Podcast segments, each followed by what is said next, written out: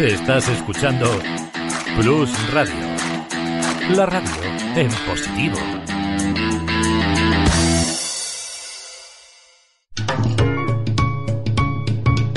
Lubricantes Total patrocina Auto FM. Lubricantes Total. Mantén tu motor más joven por más tiempo.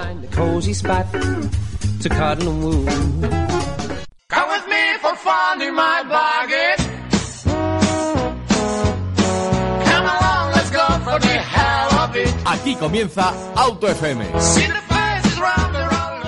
Bienvenidos a una nueva edición de Auto FM. Bienvenidos una semana más. Eh, nos estamos acercando ya a agosto. Nos queda, bueno, este es el penúltimo programa antes de vacaciones. Que luego me decís, joder, es que no me habéis avisado que os habéis ido de vacaciones. Os lo vamos avisando dos semanas antes, ¿eh? Y que bueno, pues eh, ante todo agradecerte, pues eh, la gente que semana tras semana estáis ahí, nos escucháis, nos comentáis, nos escribís al buzón del oyente y también nos lo comentáis a través de las redes sociales, cosa que es genial y que estamos realmente contentos porque al final un feedback con vosotros es esencial para tener un programa como este hablando de coches, hablando de automóviles, hablando de novedades y las últimas noticias de la industria automovilística. Y bueno, esta semana quería hablar pues de, de detalles que nos hemos estado viendo durante estos últimos meses. El relanzamiento de las marcas, en más eh, presentaciones, más novedades y que poco a poco vamos um, acercándonos a, a la normalidad. No sé si denominarlo nueva normalidad, pero sí a la normalidad eh, comenzamos a probar coches, comenzamos a, verificar que la gente también se está interesando mucho por el coche nuevo. Y es más, eh, os voy a dar un dato. Eh, hoy vamos a realizar el especial Porsche. Eh, atentos, ¿eh? De la segunda hora. Es, yo te voy adelantando que te va a gustar, sobre todo porque vamos a tocar esos coches icónicos que tanto os gustan. Vamos a tocar la actualidad de esos coches y, por supuesto, vamos a hacer un repaso muy especial a todas esas novedades que durante 2020 han surgido de la marca alemana.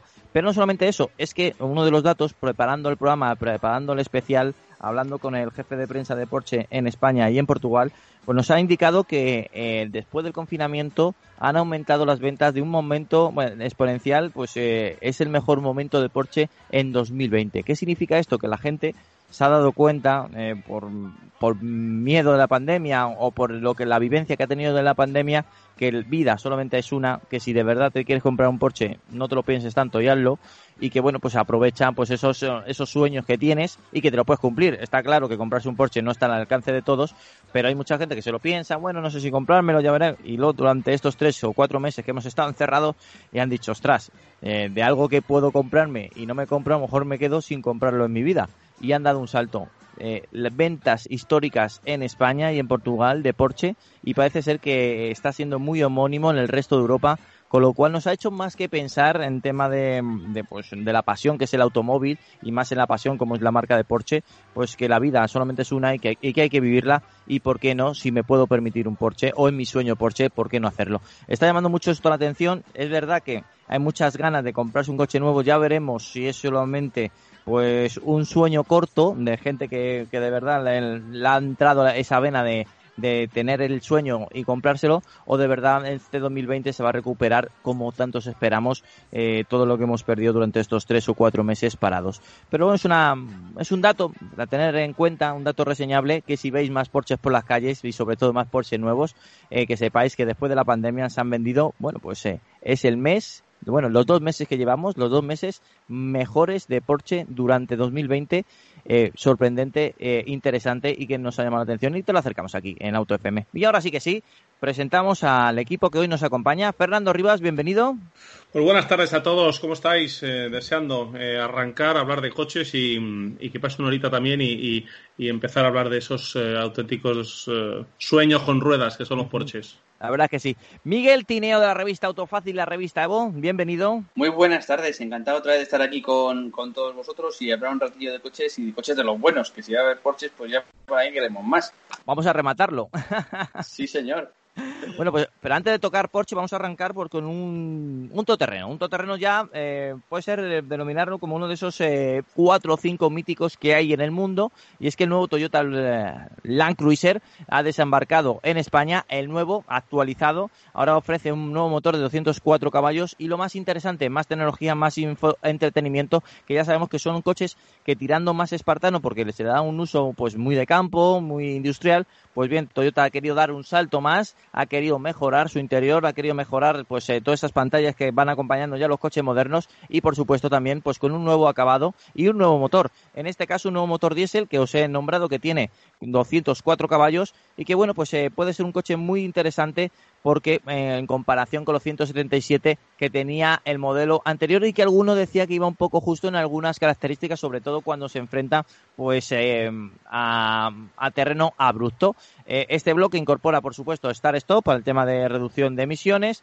y que tiene 994 gramos por kilómetro de CO2 y, una media de 7,4 litros cada 100 kilómetros, que esa media está realmente bien. Y que, bueno, pues mucha tecnología, incorpora también el sistema de asistencia Toyota Safety la versión 2 y luego también compatibilidad en sus pantallas con Apple CarPlay y Android, Android Auto. Y una pantalla de 8 pulgadas que bueno pues eh, ya nos estaban acostumbrando el resto de los fabricantes pero haberlo tenido en un Toyota Land Cruiser es una novedad que hasta ahora no estaba presente. Pues bien pues eh, nada más y nada menos eh, tenemos este nuevo Toyota Land Cruiser 2020, que luego también habrá una versión tope de gama que se llama Limited y que vendrá incluso eh, con cámara 360 grados y equipo JBL de 14 altavoces. Pues bienvenido Toyota Land Cruiser. Bueno, si te piensas en el campo, piensas en, meterlo en caminos, la verdad es que uno de esos modelos, ya podemos decir casi como marca, eh, el Toyota Land Cruiser, nos viene a la cabeza, Fernando. Sí, además han han eh, puesto la guita al pastel porque es cierto que, la versión eh, a la que viene a sustituir con esos 177 caballos eh, se queda un poquito cortita para lo que demanda además un coche que juega en una liga ya con, mecánicas muy potentes, todas holgadamente, la mayoría por encima de los 200 caballos.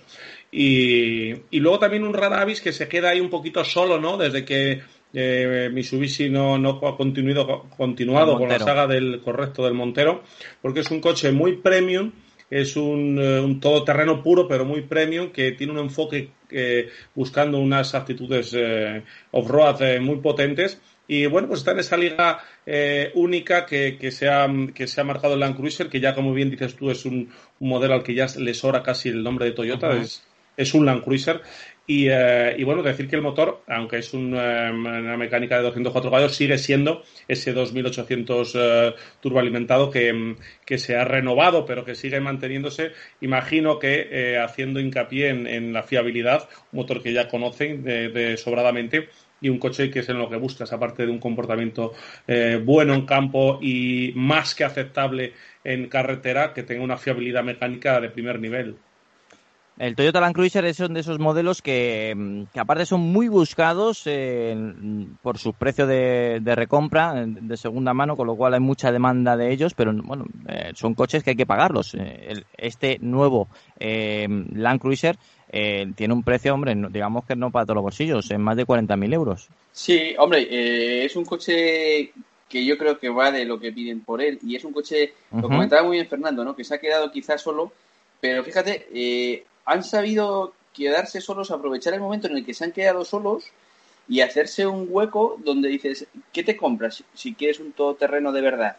Pues claro, tú puedes pensar, eh, hay un Volkswagen Touareg que por tamaño, incluso por precio, puede estar más o menos ahí ahí, tiene un pack of road que puede ser en campo pues prácticamente tan bueno como el Toyota, pero no es el Toyota. O sea, el tío típico que va a ir pensando en me voy a comprar un todoterreno de verdad y de vez en cuando me bajo a Marruecos a hacer dunas o rutas etc y tal, mm, probablemente no piense o piensa mucho antes en un Land Cruiser que no en un Touareg o derivado o similar de cualquier otra marca, ¿no?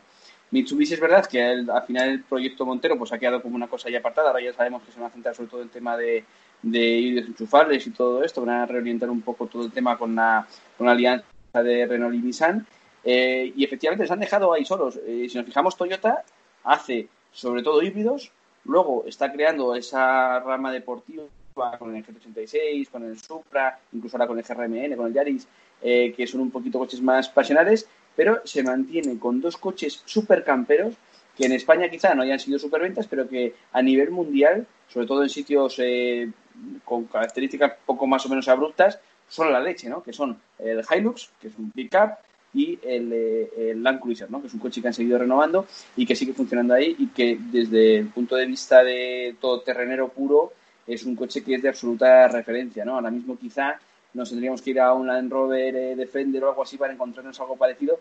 Yo creo que ni eso, ¿no? Porque a nivel de preparaciones y demás, todo el mundillo que hay alrededor del Land Cruiser, pues es un mundillo muy, muy especial. Y, probablemente tengas que irte hacia una pickup eh, en caso de que quieras un todoterreno tan puro, si no quieres irte al Land Cruiser, ¿no? Porque al final todo lo demás son subs más o menos venidos arriba o cosas como el Defender que eh, sí va a ser un todoterreno también de verdad, pero va a ser más caro, tiene no sé, otra, una componente un poco diferente, ¿no? Quizá lo que es el, el Land Cruiser como tal. Entonces, sí, es cierto que se han, han sabido, ¿no? Eh, que han sabido quedarse solos, aprovechar muy bien el hueco y desde luego que de forma merecida porque el coche es un coche estupendo para lo que está pensado. Eh, mm. Nuestro compañero Pablo Poza tuvo ocasión de ir a hacer una pequeña prueba con él antes de que saliera a la venta, un pre-drive, y vino diciendo pues que el coche seguía siendo una auténtica pasada. O sea que seguirá, siendo tan bueno como lo era, sí, sí. Mm.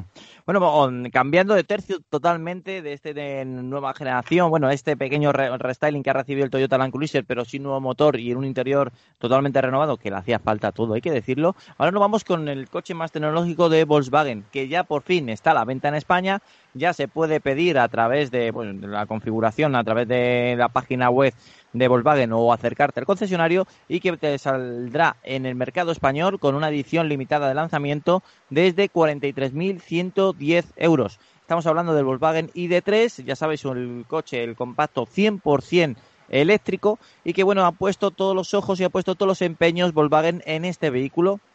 No lo han presentado de mil maneras, no lo han presentado cinco veces ya.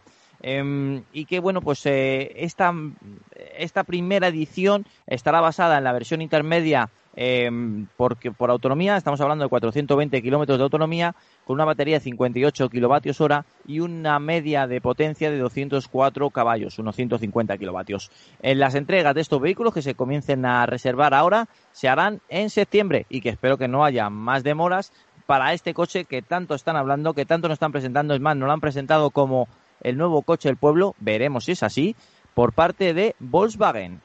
Bueno, eh, Miguel, eh, ¿será el coche del pueblo de verdad? ¿El nuevo coche del pueblo? Bueno, ellos lo quieren vender así. Lo que pasa es que por mucho que digamos que tiene un precio dentro de lo que es un eléctrico que puede ser más o menos ajustado, pues hombre, yo creo que todo lo que pase de 30.000 euros no es un coche del pueblo, independientemente de la tecnología que utilice, porque al final, vale, puede ser muy de la tecnología muy eficiente tal, todo lo que sea, que si al final la cuenta corriente no acompaña, pues da exactamente igual, ¿no? Eh, yo creo que sí, bueno, el eslogan está bien, pero en la realidad, pues, pues no. Obviamente estamos hablando de que en España, y más con la que está cayendo ahora después de la pandemia y demás, pues eh, no va a ser un coche pues para todos los bolsillos, obviamente, pero que no solo pasa en el caso del ID3, ¿eh? Pues, eh, pasa prácticamente pues, con todas las marcas que tienen coches de este tipo, o PEFs, o cosas similares, porque todavía es una tecnología que, todavía es cara. Eh, esto, esto, es así. Y ya no solo es que sea cara, es que además te obliga eh, básicamente a que tengas una plaza de garaje, te obliga a que tengas una plaza de garaje con un punto de carga, te obliga a que sea muy recomendable que puedas cargarlo en el sitio al que vas. Todas esas cosas pues lo alejan del pueblo como tal. Por muy buen eh, Volkswagen Golf eléctrico que sea, digamos, ¿no? y por todo lo demás que queramos y por muy tecnológico que sea, pero al final el tema coste pues lo, lo va a llevar un poco por allí. Por lo demás, pues hombre, eh, sin duda alguna yo estoy deseando probarlo, estoy convencido de que el coche va, va, a funcionar muy bien y que se va a encontrar pues con las pegas que se encuentran todos los eléctricos a nivel de infraestructuras una vez que queramos eh, salirnos un poco de, de, la rutina, ¿no? Eh, al final vas todos los días a trabajar y cargas en tu casa, cargas aquí, cargas allá y muy bien. Pero el día que te salgas un poquito de eso, pues te vas a encontrar con esos problemas de que en cuanto sales de las grandes ciudades, pues parece que, la administración se olvida un poco, ¿no? Parece que no hay vida y que todo el mundo sigue conduciendo tractores Ebros de los años 50 y pues hombre, no, no es así. Entonces, eh, ese es el problema, el caballo de batalla que va a tener tanto Volkswagen como el resto de las marcas en nuestro país hasta que ya de una vez eh, se vayan poniendo las pilas las eléctricas, el gobierno, quien haga falta para que esto empiece a mejorar de una vez y de verdad podemos, podamos hablar de que una compra de un coche eléctrico es recomendable tanto desde el punto de vista de lo que es pagarlo, que eso habrá que esperar a que bajen un poquito más los precios, como sobre todo desde el punto de vista de la utilización, ¿no? que son las dos pegas que tienen los, los eléctricos. ¿No veis que han hecho mucho énfasis en este coche, a lo mejor para lavarse también la imagen de que tuvo y ha tenido con el Dieselgate? Sí, yo creo que justo lo iba a decir yo ahora, que, que, todo lo que estamos comentando eh, lo tenemos en mente por esa campaña tan potente de marketing, tantos comunicados, como decías tú, Antonio, que nos los han presentado no sé cuántas veces, esa campaña de marketing fuerte en la que quieren dejar muy, muy, muy claro que Volkswagen está haciendo todo lo posible porque se imponga en eléctrico, porque sea el coche, por democratizar esa cultura del coche eléctrico. Y es cierto que, bueno, que, parece complicado que de momento con estos precios, con las infraestructuras que, todos sabemos que no acompañan, con, bueno, pues con, con el día a día todavía va a costar ¿no? que se imponga de una manera eh, total como, como no parecía, ¿no? que iba a ser el nuevo Beetle, el nuevo Golf, ¿no? que se iba a vender de una manera eh, brutal, ¿no? eso puede que, cueste. Quería apuntar también una nota, eh, Antonio, hablabas de 43.110 euros esta versión, con el plan Moves 2, el que consiga hacerse con, con una ayuda de este tipo, podría llevarse el coche por 37.610 euros, que sigue estando lejos ¿no? de esa barrera que también decía Miguel, ¿no? de los 30.000, una barrera un poco psicológica ya, en la que ya te metes en, en, en, unas economías potentes para soportar la, bueno, pues lo que es la letra o el, pago de un coche de este tipo. Bueno, eh, tan solo decir que los que hayan reservado con anterioridad, Volkswagen le va a premiar eh, a la compra del ID3, eh, bueno, nada más y nada menos que tendrá carga gratuita durante un año, o sea que bueno, está bien, una carga gratuita durante un año hasta los 2.000 kilovatios hora, lo que es un bono de 600 euros para los redes de recarga y de puntos Ionity todo hay que decirlo, en España por ahora solamente hay tres activos. y también para los puntos de carga con servicio WeCharger que se fijan en torno a unos 500 en nuestro país. Pero bueno, eh, son detalles, eh, son noticias, son características que nos se va acercando poco a poco Volkswagen. Es verdad que nos lleva sacando y arrancando que el ID3 va a llegar, que va a llegar, va a llegar, ha habido muchos retrasos y ya se puede decir que de manera oficial se puede hacer una reserva y que de esas reservas llegarán en septiembre los primeros ID3 a las carreteras españolas, con lo cual pues dentro de poco os comentaremos cómo funciona, si de verdad eh, todo eso bueno que nos están vendiendo Volkswagen ese plasma en la realidad o es puro marketing. Tenemos muchas esperanzas en este coche por habitabilidad, por características, por supuesto también por, para saber cómo interpreta un coche 100% eléctrico Volkswagen en un coche ya más grande que el propio Volkswagen Up y un coche concepcionado para ser eléctrico. Es decir, que el Volkswagen Up al final al cabo es un coche térmico que luego se ha convertido también en una variante eléctrica y este coche está diseñado, pensado y fabricado para ser 100% eléctrico. Interesante este ID3 que en septiembre llegará a las carreteras españolas. Ya he visto por ahí en redes sociales eh, fotos em, de una buena cantidad de ID3 en fila y la prensa alemana dispuesta a ponerse a sus mandos, así que espero que en breve nos, como bien decías Antonio Miguel, nos, podamos probarlo, que hay ganas, ¿verdad? Después de tanto hablar de él, ver presentaciones estáticas, conocer datos, y hay ganas de subirse y ver lo que, lo que nos ofrece. Sin duda, yo estoy deseando subirme a ver, porque va a ser un coche que, que en Volkswagen es importantísimo, ¿no? Y está claro que una marca como Volkswagen pues habrá puesto toda la, toda la carne en el asador en un coche así y sin duda alguna que va a ser una experiencia interesante probarlo y ver de lo que es capaz. Bueno, pues hablando dentro del grupo Volkswagen de un coche 100% eléctrico, eh, buscando sobre todo pues la economía de uso, nos vamos a hablar de un coche que, que cambia drásticamente este concepto. Lamborghini celebra sus primeras 10.000 unidades fabricadas de su sub Urus. Un coche que, bueno, pues que rompió eh, los esquemas diciendo que iba a haber un sub eh, dentro de la marca Lamborghini, una marca que no hace falta posicionarte como en grandes deportivos, como super deportivos, también ha incluido un sub y no solamente eso, está rompiendo todos los récords de ventas que ha tenido Lamborghini en su historia. 10.000 unidades del Urus que, bueno, pues llegan en muy buen momento para Lamborghini, sobre todo porque esto hace que puedan seguir financiando otros proyectos tan interesantes como futuros superdeportivos que comentaremos aquí en Auto FM y que, bueno, no llega a ser el primer todoterreno sub de, la historia de Lamborghini, pero es verdad que sí a gran escala. Para que nos hagamos una idea, en el año 2018 sacaron este eh, sub de Lamborghini. Muchos especularon que bueno, que ya veremos, que no, Lamborghini no puede soportar un sub dentro de su catálogo, pues ya han vendido nada más y nada menos que 10.000 unidades. ¿Cómo te queda, Fernando? Increíble, ¿no? Las cifras del de Lamborghini Urus. Luego hablaremos, ¿eh? En la segunda hora con Porsche hablaremos de los sub de la marca alemana, que también han sido un absoluto éxito, desde aquella locura, ¿verdad?, que, supuso el Cayenne.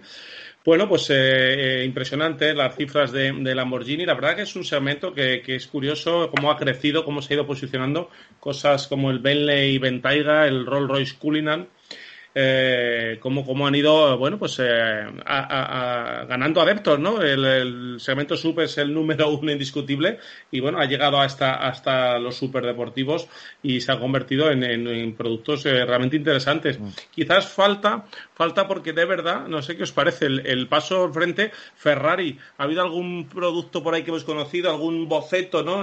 Con un nombre raro, Ferrari puro sangue o algo así, eh, pero no acabamos de ver el, Ferrari Sub, siguen resistiéndose la marca de Maranello. Sí, a ver, Lamborghini, está claro que, el tema sub funciona, ¿eh? Hmm. ¿eh? mira, yo tengo ahora mismo aquí los datos delante de las ventas y os voy a decir que en el año 2018 eh, Lamborghini en todo el mundo, eh, perdón, en el año 2019 Lamborghini en todo el mundo ha vendido 8.205 coches, en todo el mundo, 8.200. 4.962, o sea, más de la mitad, han sido Urus. Ostras. Y las ventas de la marca, con respecto al año anterior, han crecido un 43%.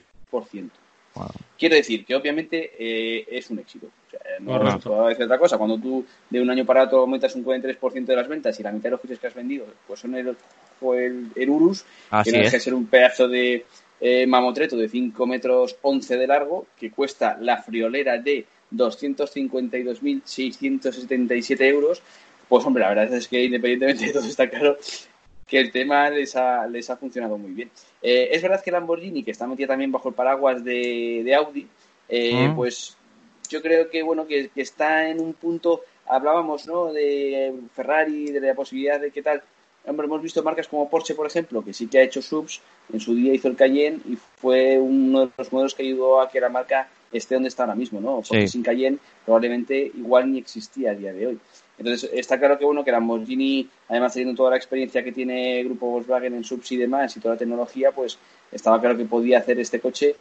Eh, lo ha hecho, lo ha hecho muy bien y las ventas les, les respaldan. En el caso de Ferrari, pues yo supongo que no tardarán mucho en sacar algo así, aunque llevan muchos años haciéndolo. Y también es verdad que el caso de Ferrari también es curioso, ¿no? Por, por, por cómo venden ellos los coches, ¿no? Porque Ferrari eh, no sé si esto lo hemos hablado alguna vez, pero voy a utilizar solamente dos minutos para contarlo muy rápido. Los, los Ferrari normales te los puedes comprar sin ningún problema. Pero tú imagínate que eres, no sé, Leo Messi. Eh, bueno, Leo Messi a lo mejor no, porque a lo mejor ya tiene alguno. Pero o imagínate que te ha tocado 10 veces el millón en el último mes, ¿vale? Y eres archimega rico, pero en tu vida has tenido un Ferrari. Bueno, pues eh, tú vas a comprarte un Ferrari y, no, te, venden un Ferrari, pero te venden un, un Portofino o te venden una cosa normalita. Te vas a comprar un Ferrari de los super mega especiales y no te lo venden. Da igual el dinero que tengas, no te lo venden. Porque esos coches que son unidades eh, limitadas están ya súper colocadas para lo que ellos van llamando clientes VIPs. Es decir, tú ya necesitas haber comprado una serie de Ferraris a lo largo de tu vida para que ellos te metan ya en ese club selecto que se le permite acceder a determinado tipo de coches, ¿no? Como los FXX, todo este tipo de historias, tener un Fórmula 1 y que te lo lleven al circuito de cualquiera del mundo y que vaya a Margené a darte un curso de conducción con el Ferrari, eso no lo puedes hacer si me ha de tocar Euromillón y te han tocado 850 mil millones de euros, no puedes hacerlo. Tienes que haber tenido una historia en Ferrari, ¿no? Y eso es lo que lo hace tan especial eh, al mundo Ferrari, es lo que le hace tan sumamente elitista y es lo que le asegura Efectivamente, y eso, esa, esa exclusividad, es lo que le asegura que tenga vendida probablemente toda su producción de aquí a yo que sé cuántos años. Entonces, sacarán un sub, seguramente porque se lo estarán pidiendo muchos de sus clientes, pero probablemente no tanto porque lo necesiten como a lo mejor otras marcas que sí que lo necesitan para seguir sobreviviendo, ¿no? En el caso de Ferrari ya digo que es una cosa muy, muy peculiar. Yo, por ejemplo, cuando me contaron esta historia, que me lo contó gente de, de Ferrari, alucinaba en colores. Ya vamos a ver, yo llego ahora y me quiero comprar un coche que cuesta por decir una cifra, 10 millones de euros y te digo que te doy 15 millones de euros y no me lo vendes, dice, no, si ya lo tenemos vendido, ¿qué más nos da venderte a ti que al otro? Se lo vendemos al otro, que es nuestro cliente, que le mimamos y que ya está metido en este mundillo y que ya sabe lo que es la filosofía de Ferrari, ¿no? Entonces, es un mundo muy peculiar, es un poco hasta, suena hasta como mafioso un poco, ¿no? Sí, es mafioso y, y, secta. es, más. Efectivamente, pero es así, ¿eh? ¿Cuántos, ¿Cuántos de esos clientes que estás eh, diciendo ahora, Miguel, eh, pagarían ese dinero y comprarían ese Ferrari de nuevo cuño, estoy seguro, aunque no lo vieran. O sea, sin tener ninguna información, ni características de motor, ni chasis, ni diseño, eh, si eh, Ferrari llamara a sus clientes top y les dijera, oye, vamos a hacer un, un sub, queréis uno por 3 millones, 2 millones, lo que dijera, estoy seguro que el 99% de ellos dirían, aquí está el dinero, cuando lo, acabéis me lo mandáis. Claro, claro que sí. Eso pasa también con Porsche, ¿eh? por ejemplo, luego hablemos de Porsche y, y tal, y en este tipo de marcas eso ocurre. O sea, Porsche cuando sacan una, una versión limitada de algún determinado modelo, yo, eh, esto fue muy curioso, no voy a decir quién es la persona en cuestión, eh, pero sí que es verdad que una vez me acuerdo que estábamos haciendo una, estamos cerrando un número de Evo y esa persona en concreto vino a vernos a la redacción. Entonces estábamos, había sido un salón de Ginebra, creo recordar, y habían sacado una unidad limitada de no me acuerdo qué coche, era un 911, pero no me acuerdo cuál. Y entonces eh, estaba Juan Hernández, nuestro director general, ahí hablando con él, y entonces estaba uno de mis compañeros escribiendo el texto, y entonces pues empezamos a explicar un poco cómo se hace la revista, ¿no? Con las maquetas, todo este rollo. Y entonces llega y dice, mira, fíjate, este es el nuevo Porsche, no me acuerdo cuál era, que es un coche que acaban de enseñar aquí y que ni siquiera se ha visto eh, y tenemos las imágenes embargadas hasta no sé qué día, tal. Y coge y dice, ah, sí, sí, yo ya lo tengo. Me llamaron y me dijeron que 50.000 más iba de señal y yo dije que sí, por supuesto, esto es un coche que al final eh, nunca va a perder valor y que siempre se va a revalorizar el señor en cuestión tiene unos cuantos Porsches en su casa, por supuesto. Ostras. Y son unos cuantos de ellos, pues son versiones especiales. O sea, eh, digamos que en este tipo de marcas, pues, pues los coches funcionan de otra manera a como funcionan en, cualquier otra marca, ¿no? Por eso también las hacen en especiales y, y bueno, eh, solo espero que esta noche no vengan unos asesinos o sicarios italianos a, a por mí por haber contado estas Los secretos de la marca. Sí, pero vamos, que son así y que en cuanto investigas un poco, pues sabes que es así, o sea, no es nada... y luego por, por cambiar de tercio hablando del Urus, a nivel un poco más anecdótico de, de salsa rosa, digamos.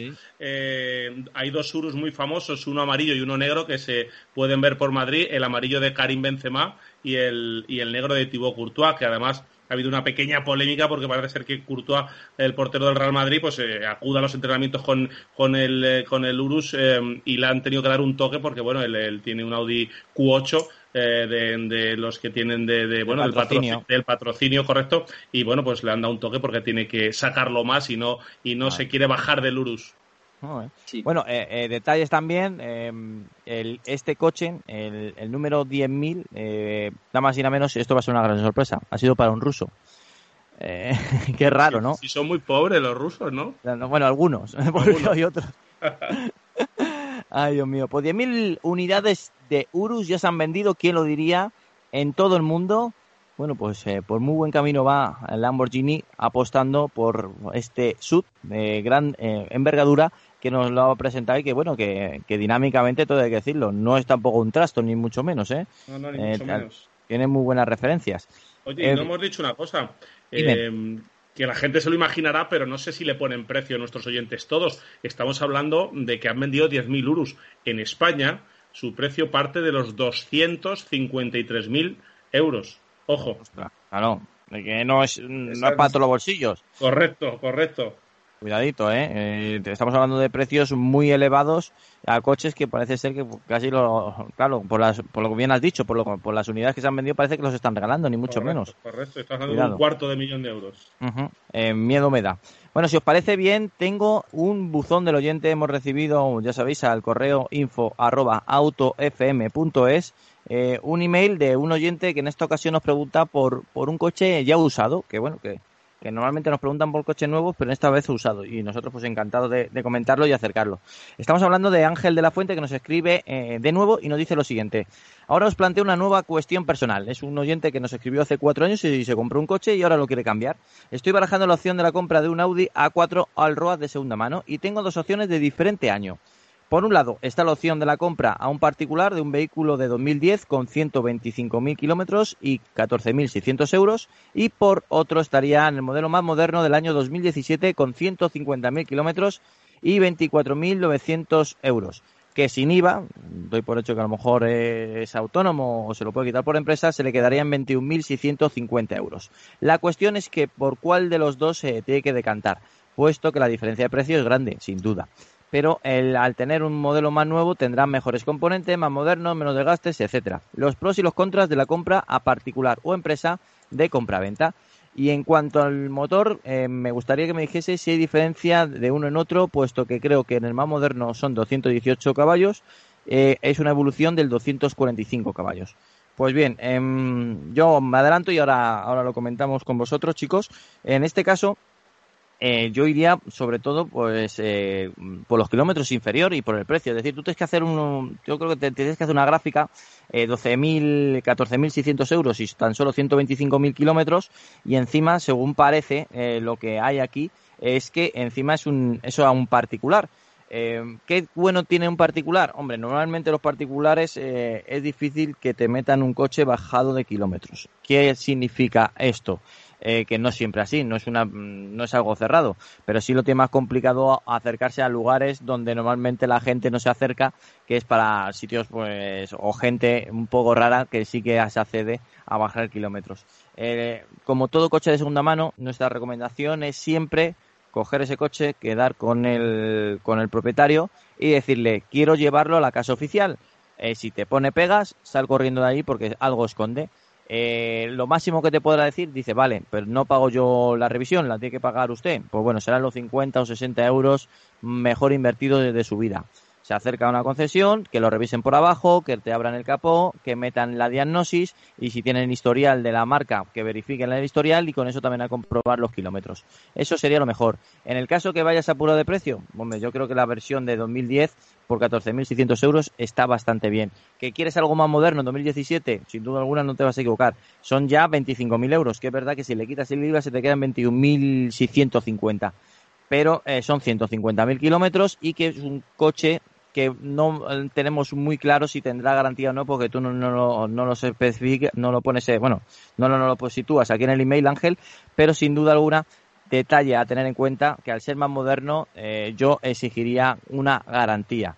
Una garantía y hay que leerse esa garantía porque la gente se piensa que por de denominarse ya garantía te va a cubrir todo y muchas veces no cubre prácticamente nada porque ya es diferente va a decir embrague es por uso, eh, cualquier problema o anomalía de eh, problema del motor es por uso. Entonces, eh, tener en cuenta que la garantía hay que revisarla completamente y verificar que lo que tú crees que debe de entrar entra y si no pues llegas a la conversación con el con el compraventa amplías esa, esa garantía o directamente si no la quiere ampliar y ves que te está poniendo muchos peros, sal corriendo de ahí que hay algo que están encubriendo. Pues esa es mi opinión y ahora quiero saber, por ejemplo, Fernando, tu opinión, ¿con cuál te quedarías?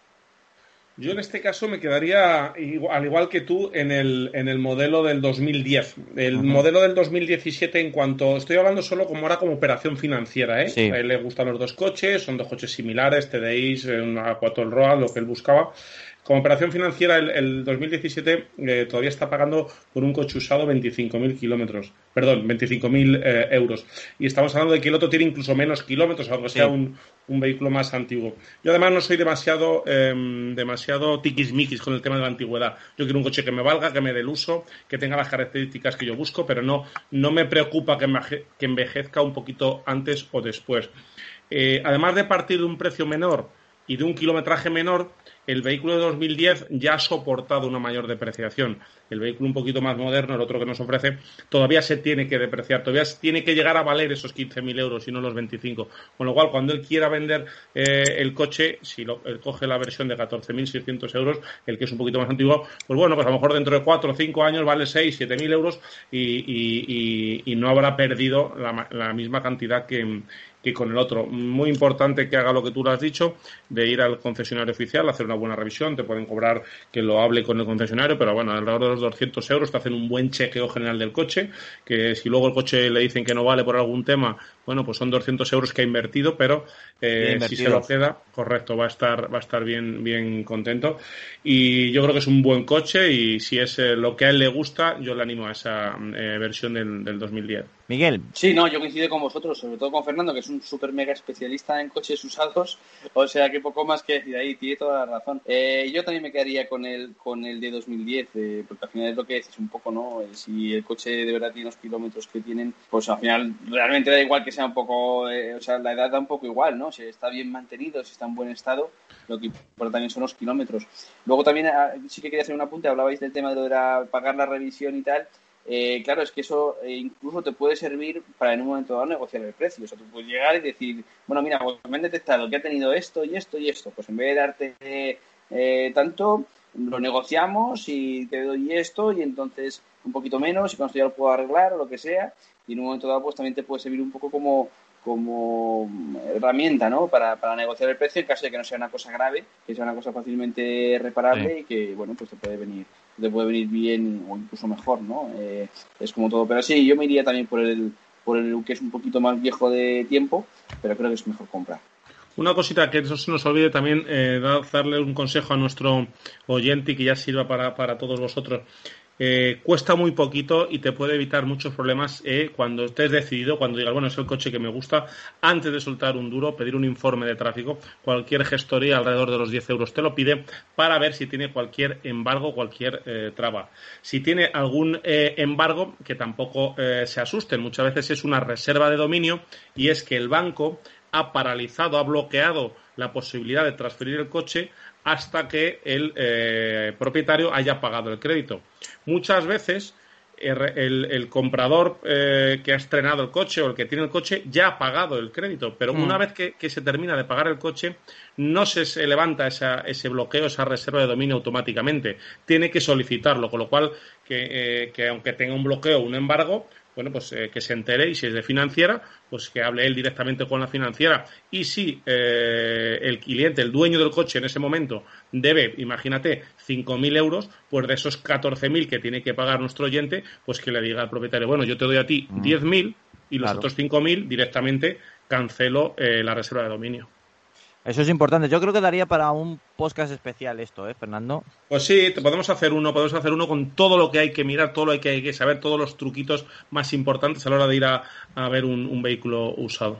Hombre, yo os digo una cosa, eh, estamos en un mercado en el que se venden dos coches usados por cada uno nuevo, así que efectivamente creo que, estamos tardando en hacer un programa especial de, usados, sí, sí, sería muy interesante, seguro. Lo, vamos, lo vamos a hacer y incluso vamos a invitar a Miguel. Es más, en el siguiente programa nos hemos propuesto em, que yo voy a conseguir un micrófono para Miguel para que se le escuche e, en estéreo, cercano. Como se merece. Sí, se lo merece ya, Miguel. Vas a dar el salto a, la radio a la radio desde tu casa con un micrófono profesional.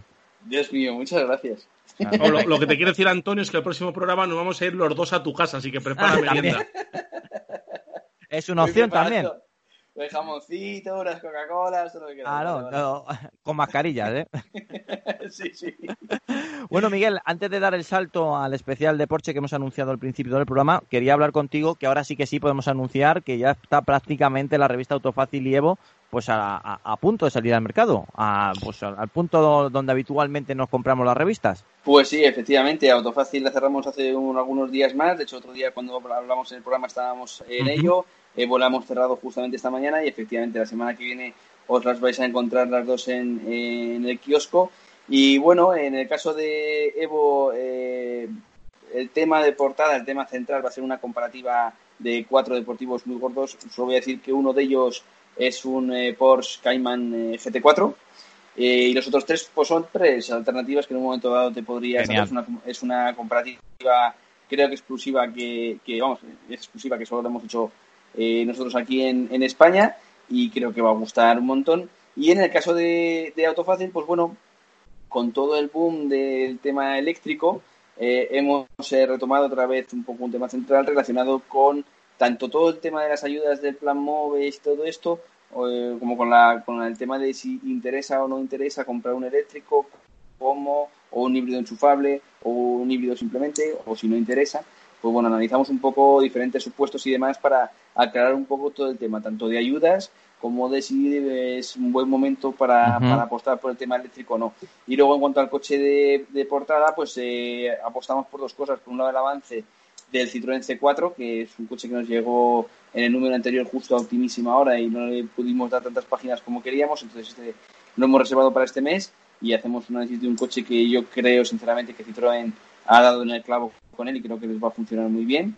Y luego también vamos con la prueba también exclusiva y a fondo del eh, nuevo Skoda Octavia, que hemos probado con el motor 2000 TDI, 150 caballos, eh, con, caja, con caja de cambios DSG, perdón, y con la carrocería familiar, que es de momento la única que hemos podido probar, pero que un coche pues que destaca sobre todo por el maletero que tiene el, Octavia, que son 640 litros, pues obviamente con carrocería familiar mejor que mejor. Así que bueno, es un poco por donde van los tiros de las dos revistas que ya os digo, en los próximos días la tendréis a la venta en todos los sectores de España. Bueno, pues ya lo sabéis, eh, la próxima semana cerramos eh, temporada y con ello también nos presentarán las portadas, que yo creo que puede ser perfecta para final temporada y encima presentando las revistas que siempre me... yo soy muy de revista de verano.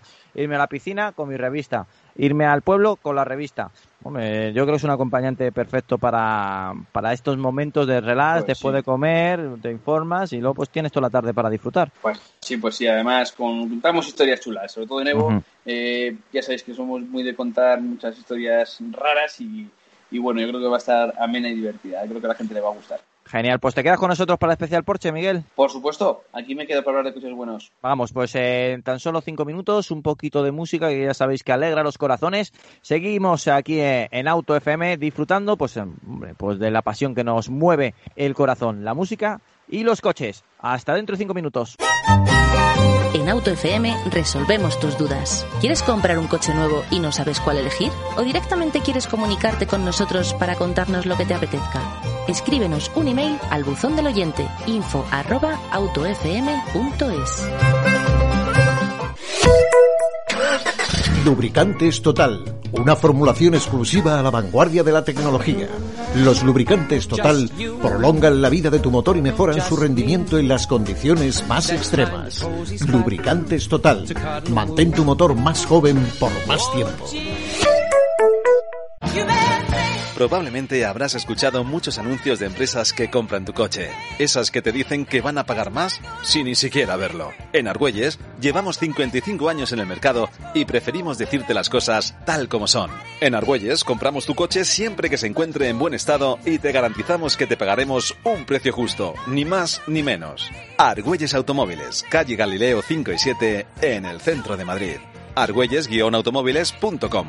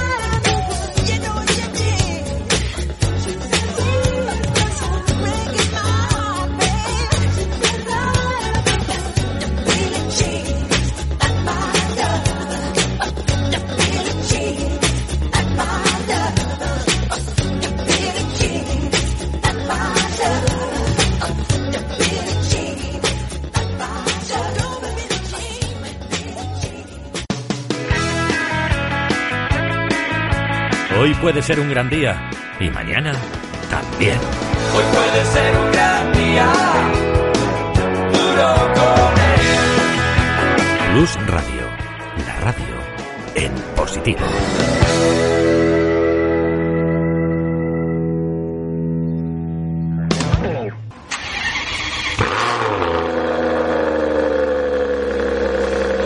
Auto FM, la revista sonora del motor, con Antonio Rodríguez Vaquerizo. Ya estamos de vuelta, ya estamos en la segunda hora de Auto FM y como lo prometido siempre es deuda, aquí estamos con el especial Porsche. Te lo llevamos diciendo durante esta semana por las redes sociales. Iba a ser un viernes muy especial. Vamos a hablar de una marca mítica. Mítica por sus coches, mítica por la competición y mítica por sensaciones. Nos acompaña un gran amigo del programa, José Antonio Ruiz Escudero. Bienvenido, José Antonio. Hola, muy buenas tardes a todos. Vamos a hablar de Porsche contigo y también de, del mundo del motor porque eres un apasionado. Eres, de esa gente de comunicación que podemos decir que no solamente está ahí por, para vendernos la marca, sino porque la vives. Sí, es verdad. Tengo, tengo la gran suerte de trabajar en un sitio que realmente me gusta y bueno, como ya sabéis que tengo genes de competición, pues, pues, pues yo creo que estoy en la mejor marca para ello. También nos acompaña Fernando Rivas. Bienvenido, Fernando. ¿Qué tal? Muy buenas, ¿cómo estamos? José Antonio, bienvenido y gracias, como siempre. A ti. Y Miguel Tineo de la revista Autofácil y la revista Evo. Muy buenas, ¿cómo estamos? Yo, Sí. José Antonio. Gracias, muchas gracias. Pues arrancamos, arrancamos yo creo que en uno de esos coches que, que desde su lanzamiento a mí me encantó. Vamos a hablar del Porsche en el 718 Cayman y en el 718 Boxster. Motor en posición central, deportividad por los cuatro costados. No es un 911, pero cuidado, es un coche muy, pero que muy equilibrado. Pues Antonio, tengo que decir, yo creo que ese es el, uno de esos deportivos que cuando lo pruebas te sorprende lo bien que va. Sí, yo creo que, que 718, tanto Cayman o Boxster, Ujú. que ya llevan unos cuantos años eh, rodando por nuestras carreteras, representan el- el disfrute de conducción máximo, ¿no? Porque si, si lo piensas realmente, tú realmente necesitas un coche de dos plazas con motor central diseñado para disfrutar eh, tomando una curva a 30 kilómetros por hora, no lo necesitas más, pues realmente no lo necesitas. O sea, si lo haces es porque, porque, porque lo deseas, porque has Claro. soñado hacerlo alguna vez, ¿no? Es un coche de capricho absoluto que te da una satisfacción tremenda al volante, ¿no? Y, y nuestros conductores de 718, tanto de Cayman como de Boxster, pues, pues lo saben y cada vez, cada vez son más. Aunque también es verdad que, que, bueno, de alguna manera el, el- el conductor de 718 Boxster algún día estará pensando en un 911 Cabrio Mm. y el conductor de un 718 Cayman seguramente estará pensando en un 911, ¿no? Pero, pero bueno, es, un, es una evolución muy, muy lógica. Desde- en, en cualquier caso, es un coche que lo único que te da es, es satisfacciones, es disfrute al volante puro y duro. Aparte de que habéis sacado una versión que me llamó mucho la atención, que se llama Touring, que es ya buscar la excelencia. Sí, bueno, en el, en el 718 lo que hemos hecho es eh, el, el precio, o sea, el, el coche base es el 718 Cayman Sí. y Boxster, luego la versión S, luego la versión GTS que hemos lanzado eh, relativamente hace muy poco, con motores ya de 4 litros, un motor de, con motores de 3, de 6 cilindros, eh, básicamente es el motor del 911, Sí. eh, con, con un poquito menos de potencia, y luego en cada una de las dos gamas de 718 hemos desarrollado conceptos más, más radicales, ¿no? En el caso del Cayman, el 718 Cayman GT4, que ya tiene 420 caballos y que es un coche pues Cuidado. para, para meterlo en el circuito y no salir de él, pero luego tiene actitud de uso diaria perfectamente. Y por la parte de Boxster, el 718 eh, es eh, Boxster Spider, que es pues es el concepto sumum de ir en un descapotable con, y, y deportivo a la vez, ¿no? Eh, esos son, digamos, nuestros eh, coches top dentro de esta gama tan, tan maravillosa. Miguel, el 718, tanto en el Cayman como el Boxster, un coche muy, pero que muy de Evo. Hombre, tan de Evo que hoy mismo hemos cerrado el último número de Evo, que tendrán nuestros lectores a la venta pues eh, a lo largo de la semana que viene, probablemente Sí. hasta el fin de semana. Y el protagonista del tema central es precisamente el Cayman GT4 que comentaba hace un momentito eh, José Antonio con sus 420 caballos. En una prueba que además he escrito yo, así que te puedes imaginar lo fresquito que tengo ahora mismo. el, el coche que yo diría que, hombre, por supuesto, dentro de lo que es gama 718, es el Summon, que es el GT4, Ujú. pero que para mí es un coche que, que es muy bueno. Lo pongo en la prueba y lo pongo tal cual. Le- quizá no sea el más rápido comparado con otros coches de ese tipo de potencia y tal, pero sí que es verdad que es el más puro y el que más sensaciones te puede transmitir. Porque eh, para mí Porsche, una de las cosas buenas que tiene no es que sea una marca deportiva, que lo es, y no es que sea una marca que corra mucho, que lo es. Es que tú, desde el momento uno en el que te pones a los mandos de, un Porsche, como por ejemplo un 718, ya te está transmitiendo cosas. Y en el caso de un GT4 es de esos coches que solamente arrancarlo y moverlo por el garaje en primera y marcha atrás, ya transmite muchas más cosas que otros muchos coches a 200 por hora por un autobahn, digo por un autobahn pues, por no decir otro tipo de carretera, ¿no?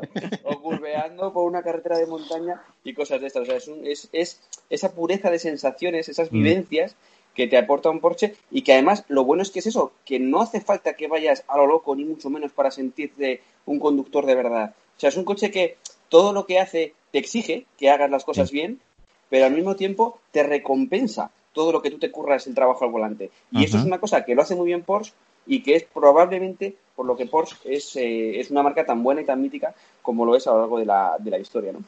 Yo creo, perdón que, que- que me meta, yo creo que has dicho una cosa muy importante, y es que nosotros siempre decimos que la deportividad eh, debe tomarse como, como un concepto total, es decir, tú tienes que, que sentir la deportividad al acercarte al coche, ni siquiera tocarlo, lo tienes que, que- que- que sentir cuando lo tocas, lo tienes que sentir cuando te metes en el coche, cuando arrancas y cuando andas, y como, como decías Miguel y como he dicho yo anteriormente, no necesitas ir a 150 en una curva para demostrar esa deportividad. A 30 o 40 kilómetros por hora tienes que sentir. Realmente la deportividad la, la entendemos como, como un sentimiento, no, no como un- una simple tabla de datos y prestaciones. Fernando, el 718, la entrada de Porsche, pero cuidado con la entrada, ¿eh? Sí, yo, yo tenía una duda y quería preguntarle a José Antonio. Eh, José Antonio, la distancia que separa eh, por prestaciones, por a lo mejor por calidad interior o por enfoque de coche, eh, la gama 718 con, con, vamos a decir, los hermanos mayores de la gama 911, ¿es cada vez menor? ¿Así lo percibe la marca? ¿Así lo busca? ¿O, ha sido un proceso que ha llevado que cada vez esta gama de acceso, digamos, eh, sea eh, esté, más a la altura, por decirlo de alguna manera? Pues eh, es una pregunta muy interesante. Mira, cuando nosotros lanzamos, cuando noso- nosotros lanzamos Boxster, estamos hablando del año 1900, eh, 1996, perdón. Mm. Eh, pues bueno, al final cuando lo lanzamos queríamos lanzar un coche por debajo del 911, pero lo que queríamos era que se igualara mucho al 911. Si te fijas, la- el, el frontal era exactamente igual que, que el Sí. del 911. Eh, con el tiempo hemos intentado que se vayan separando cada vez más las, cada vez más las gamas. Eh, tanto es así que yo creo que ahora eh, realmente eh, cada una convive de manera independiente y lo más importante de todo esto es que cuando alguien eh, quiere un 718 es el coche que quiere y cuando alguien quiere un 911 es el coche que quiere. Dicho de otra manera, eh, por mucho que intentes igualar unos y otros, cada uno de ellos convive de una manera, de una manera independiente. El 911 siempre será la referencia, como decía antes, el- el- el- será el segundo paso en deportivos de dos puer- puertas del cliente que se compra un 718. Yo creo que pueden convivir perfectamente, aunque es verdad que si tú coges un Cayman GT4 en un circuito y lo comparas con un 911 un carrera, posiblemente el GT4 sea, sea más rápido porque tiene más rapidez en curva. Pero mm, la diferencia entre los dos es que, bueno, pues el 718 es un deportivo maravilloso, motor central, eh, diseñado para disfrutar, y el 911 es el 911. es totalmente, eh, digamos que, que se ha creado el 911. Y aparte, luego, por la pro- propia lógica diríamos, joder, es que el 718 debería ser más rápido, debería ser... Pero cuidado la evolución que ha tenido el 911, dónde está ahora mismo el 911 y aparte es el sumo, no es el, el coche a batir. Ya lo hemos visto con muchas marcas que, que siempre han tenido como el coche a batir. Sí, realmente, a ver, cuando tú hablas de, de- de un coche como el 911, que realmente no, no es un coche en sí, es, un- es un mito, es un mito Sí. para nosotros, es un mito para la automoción, es un mito para la sociedad. Eh, estás hablando de, de- de un concepto más que de un coche deportivo en sí. Estamos hablando de un coche que tiene más de 50 años. Estamos hablando de un coche al que le han surgido un montón de competidores y muy buenos que nos han ayudado a hacer mejor el 911.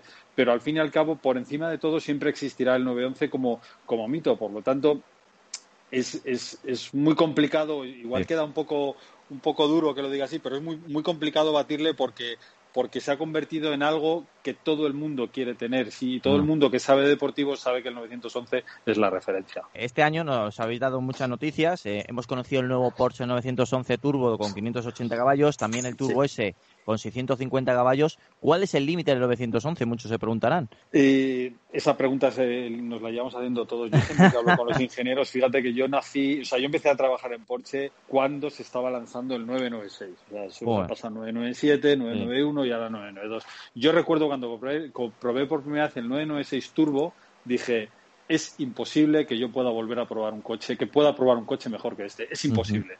Bueno, cada vez que salgamos una nueva generación, los ingenieros se superan. Entonces, el límite eh, depende de muchos factores. ¿no? Es verdad que ahora con, con, las nuevas tecnologías y con todo lo que hemos evolucionado en los últimos 10 años, tú comparas la tecnología del nuevo 911 y la comparas con el de hace, no te vayas muy lejos, hace 15 años y ha cambiado de una manera abismal, con lo cual eso te, te, da para ser más deportivo, poder disfrutar más del coche y además que sea más seguro y más fácil de conducir, ¿no? que es un poco el objetivo que se va consiguiendo con el 911, que cada vez sea más deportivo, sea más fácil de conducir y a la vez, ojo, si tú quieres deportividad y quieres quitar sistemas eh, eh, electrónicos y quieres que el coche se vuelva salvaje, podrás seguir teniéndolo. ¿no? Entonces, al final te quedas con que cuanto más rango de utilización tengas en el 911, mejor evolucionará. Es decir, que sea un coche para el día a día y que sea un coche para circuito. Y entre media puedes hacer lo que quieras, que es lo que decía el propio Ferry Torche, ¿no? Con un 911 puedes irte a un circuito y luego irte a la ópera de, Nueva York, ¿no? Pues es un poco el,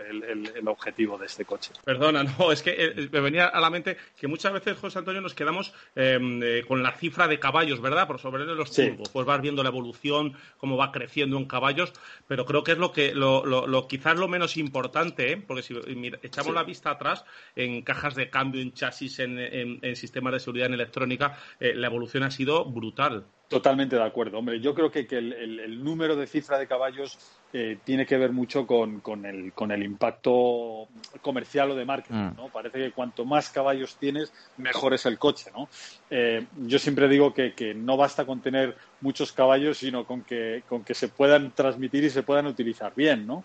Eh, porque si, tienes una curva de motor donde tienes un pico de potencia arriba, que es donde te da, donde te da toda la potencia, pues desperdicias caballos por todas partes en todos los rangos de utilización del motor, ¿no?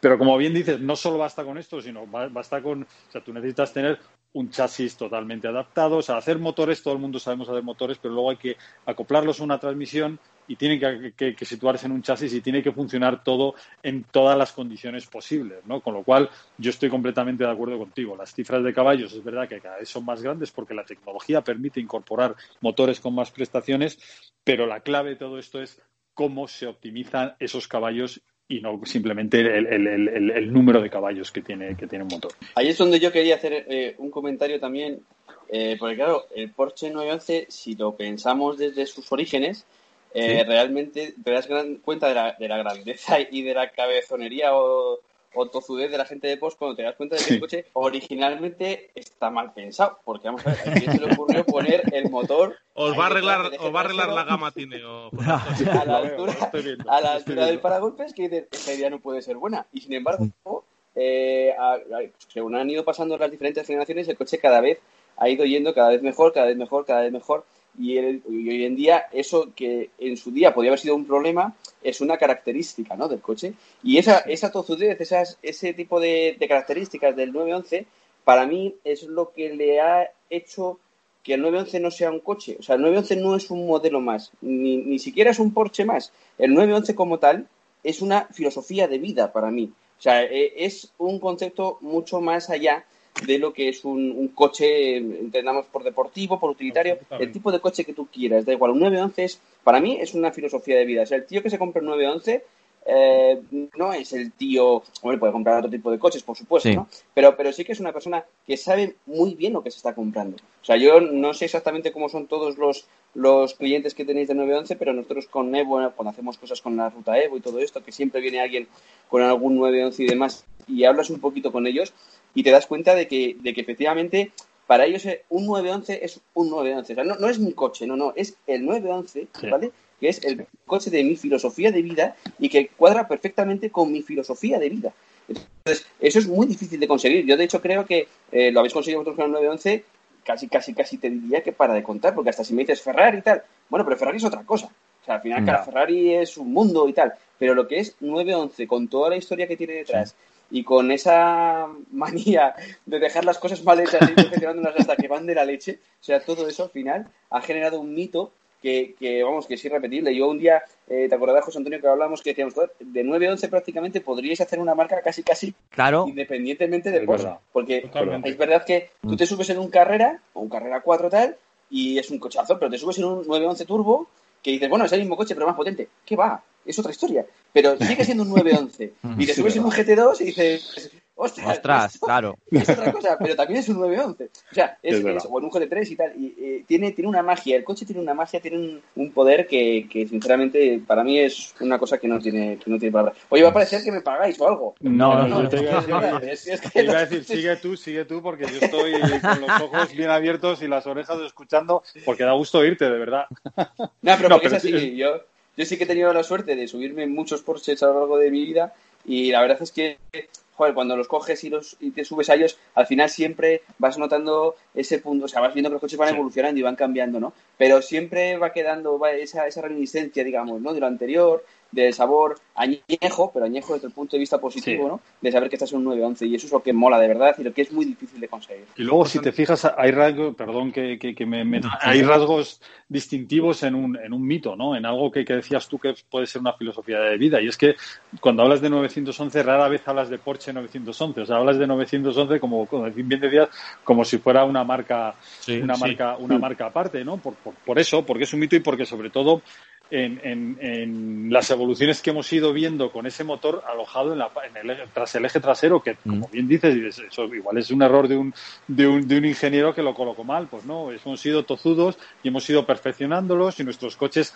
aunque son más pesados porque incorporan más tecnología, tienen una relación peso-potencia cada vez, cada vez mejor, porque uh -huh. cada caballo tiene que, que, mover cada vez menos, menos, menos eh, kilos.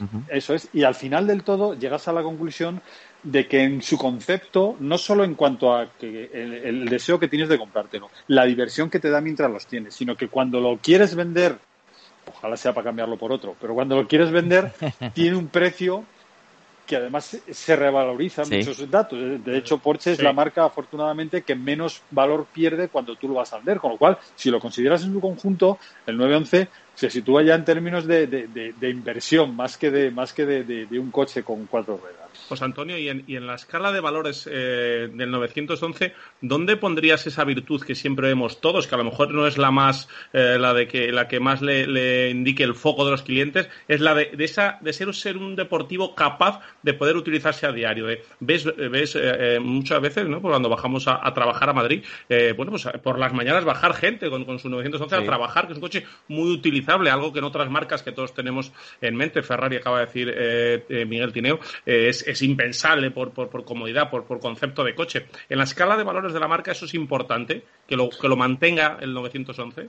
Eso es absolutamente fundamental. Tú piensas que cuando nosotros lanzamos el coche en el año, en septiembre del año 63, uh -huh. eh, lo presentábamos, era el sucesor del, del, del, 356 y lo presentábamos con un, como un vehículo de, de líneas austeras, Uh, que incorporaba toda la tecnología que Porsche podía incorporar con un motor boxer de seis cilindros alojado tras el eje trasero. Uh -huh. Eso que he dicho vale para todas las generaciones, incluida la actual. Es decir, no hemos sí. cambiado un ápice en nada. Y además que sea apto para el uso diario. Esa era una clave de demostrar que un deportivo no solo servía para los circuitos, estoy hablando uh -huh. de los años 60, sino que también podías con, utilizarlo en el día a día. Tanto es así que cuando hablas con clientes eh, pues, que, pues que le gustan los coches deportivos y que tienen varios, mmm, hemos hablado de marcas como Ferrari o cualquier otra, y tienen varias marcas, te dicen, jo, es que con el 911 es con el que salgo a, pues eso, a comprar el pan o a, mm. o a, o a darme una vuelta, porque es para ellos como el coche como el utilitario de, de, de, de lujo,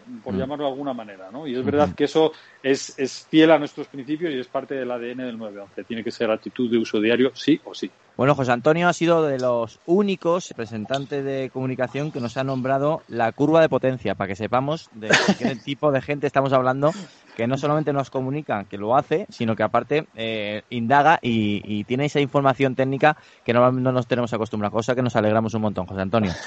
Muchas gracias. bueno, eh, algo que nos ha llamado también mucha atención en este 2020 ha sido la incorporación del cambio manual de siete velocidades en el 911. Era algo exótico en Europa, era más... Eh, más visto en Estados Unidos que el cambio manual sí que lo digamos que lo vinculan con un coche deportivo, pero ha vuelto a, a parece ser que la gente ha, o ha echado de menos o Porsche quiere acercar esta caja de cambio de siete velocidades al Porsche 911, cosa que yo creo que es totalmente un acierto. Yo creo que la caja de cambios manual eh, parte de una premisa muy clara y es que siempre hemos dicho que nuestra marca vivimos con el cliente. Es decir, el cliente no es la consecuencia final, sino que es parte de todo, de toda nuestra manera de ser, desde la fábrica hasta, hasta la gente que trabajamos en cada país. Es decir, somos como una gran familia, ¿no? Y siempre, incluso el propio Ferry Porsche ya lo decía, que oímos, escuchamos al cliente y que nos ayuda a seguir creciendo. Y esto es un claro caso. Es decir, cuando nosotros teníamos eh, la caja de cambios de Tiptronic, la caja de cambios automática y la caja de cambios manual, convivían las dos de una manera muy cercana al 50% cada una de ellas. Cuando lanzamos el PDK, la caja de la transmisión de doble embrague, claro, de repente sacamos al mercado una caja de cambios que si quieres ir en plan tranquilo no te enteras de que tiene de que, de que, de que el motor eh, está cambiando marcha o que la caja de cambios está cambiando marcha y que si quieres deportividad el PDK es el sumo, o sea, no puedes encontrar, o sea, es más rápida cambiando que tú con la mano. Con lo cual, la caja de cambio manual de repente desaparece. En Estados Unidos empieza a subir porque el efecto era contrario, ellos estaban acostumbrados a cajas de cambios automáticas mm. muy lentas, muy pesadas, y para ellos el cambio manual era eh, bienvenido a la deportividad. En el mm. caso de Europa, desaparecen las cajas de cambio manuales, y claro, nuestros clientes empiezan a decir, oye, que yo echo de menos coger mi, mano derecha y mover, mover ese clac, clac, clac y andar, y andar pisando con el pie izquierdo, utilizarlo de vez en cuando, ¿no? Y a partir de ahí decimos, pues, joder, ¿por qué no ofrecemos una caja de cambios específica para el 911? Y así es como surge el nacimiento de la caja de cambios manuales de siete velocidades.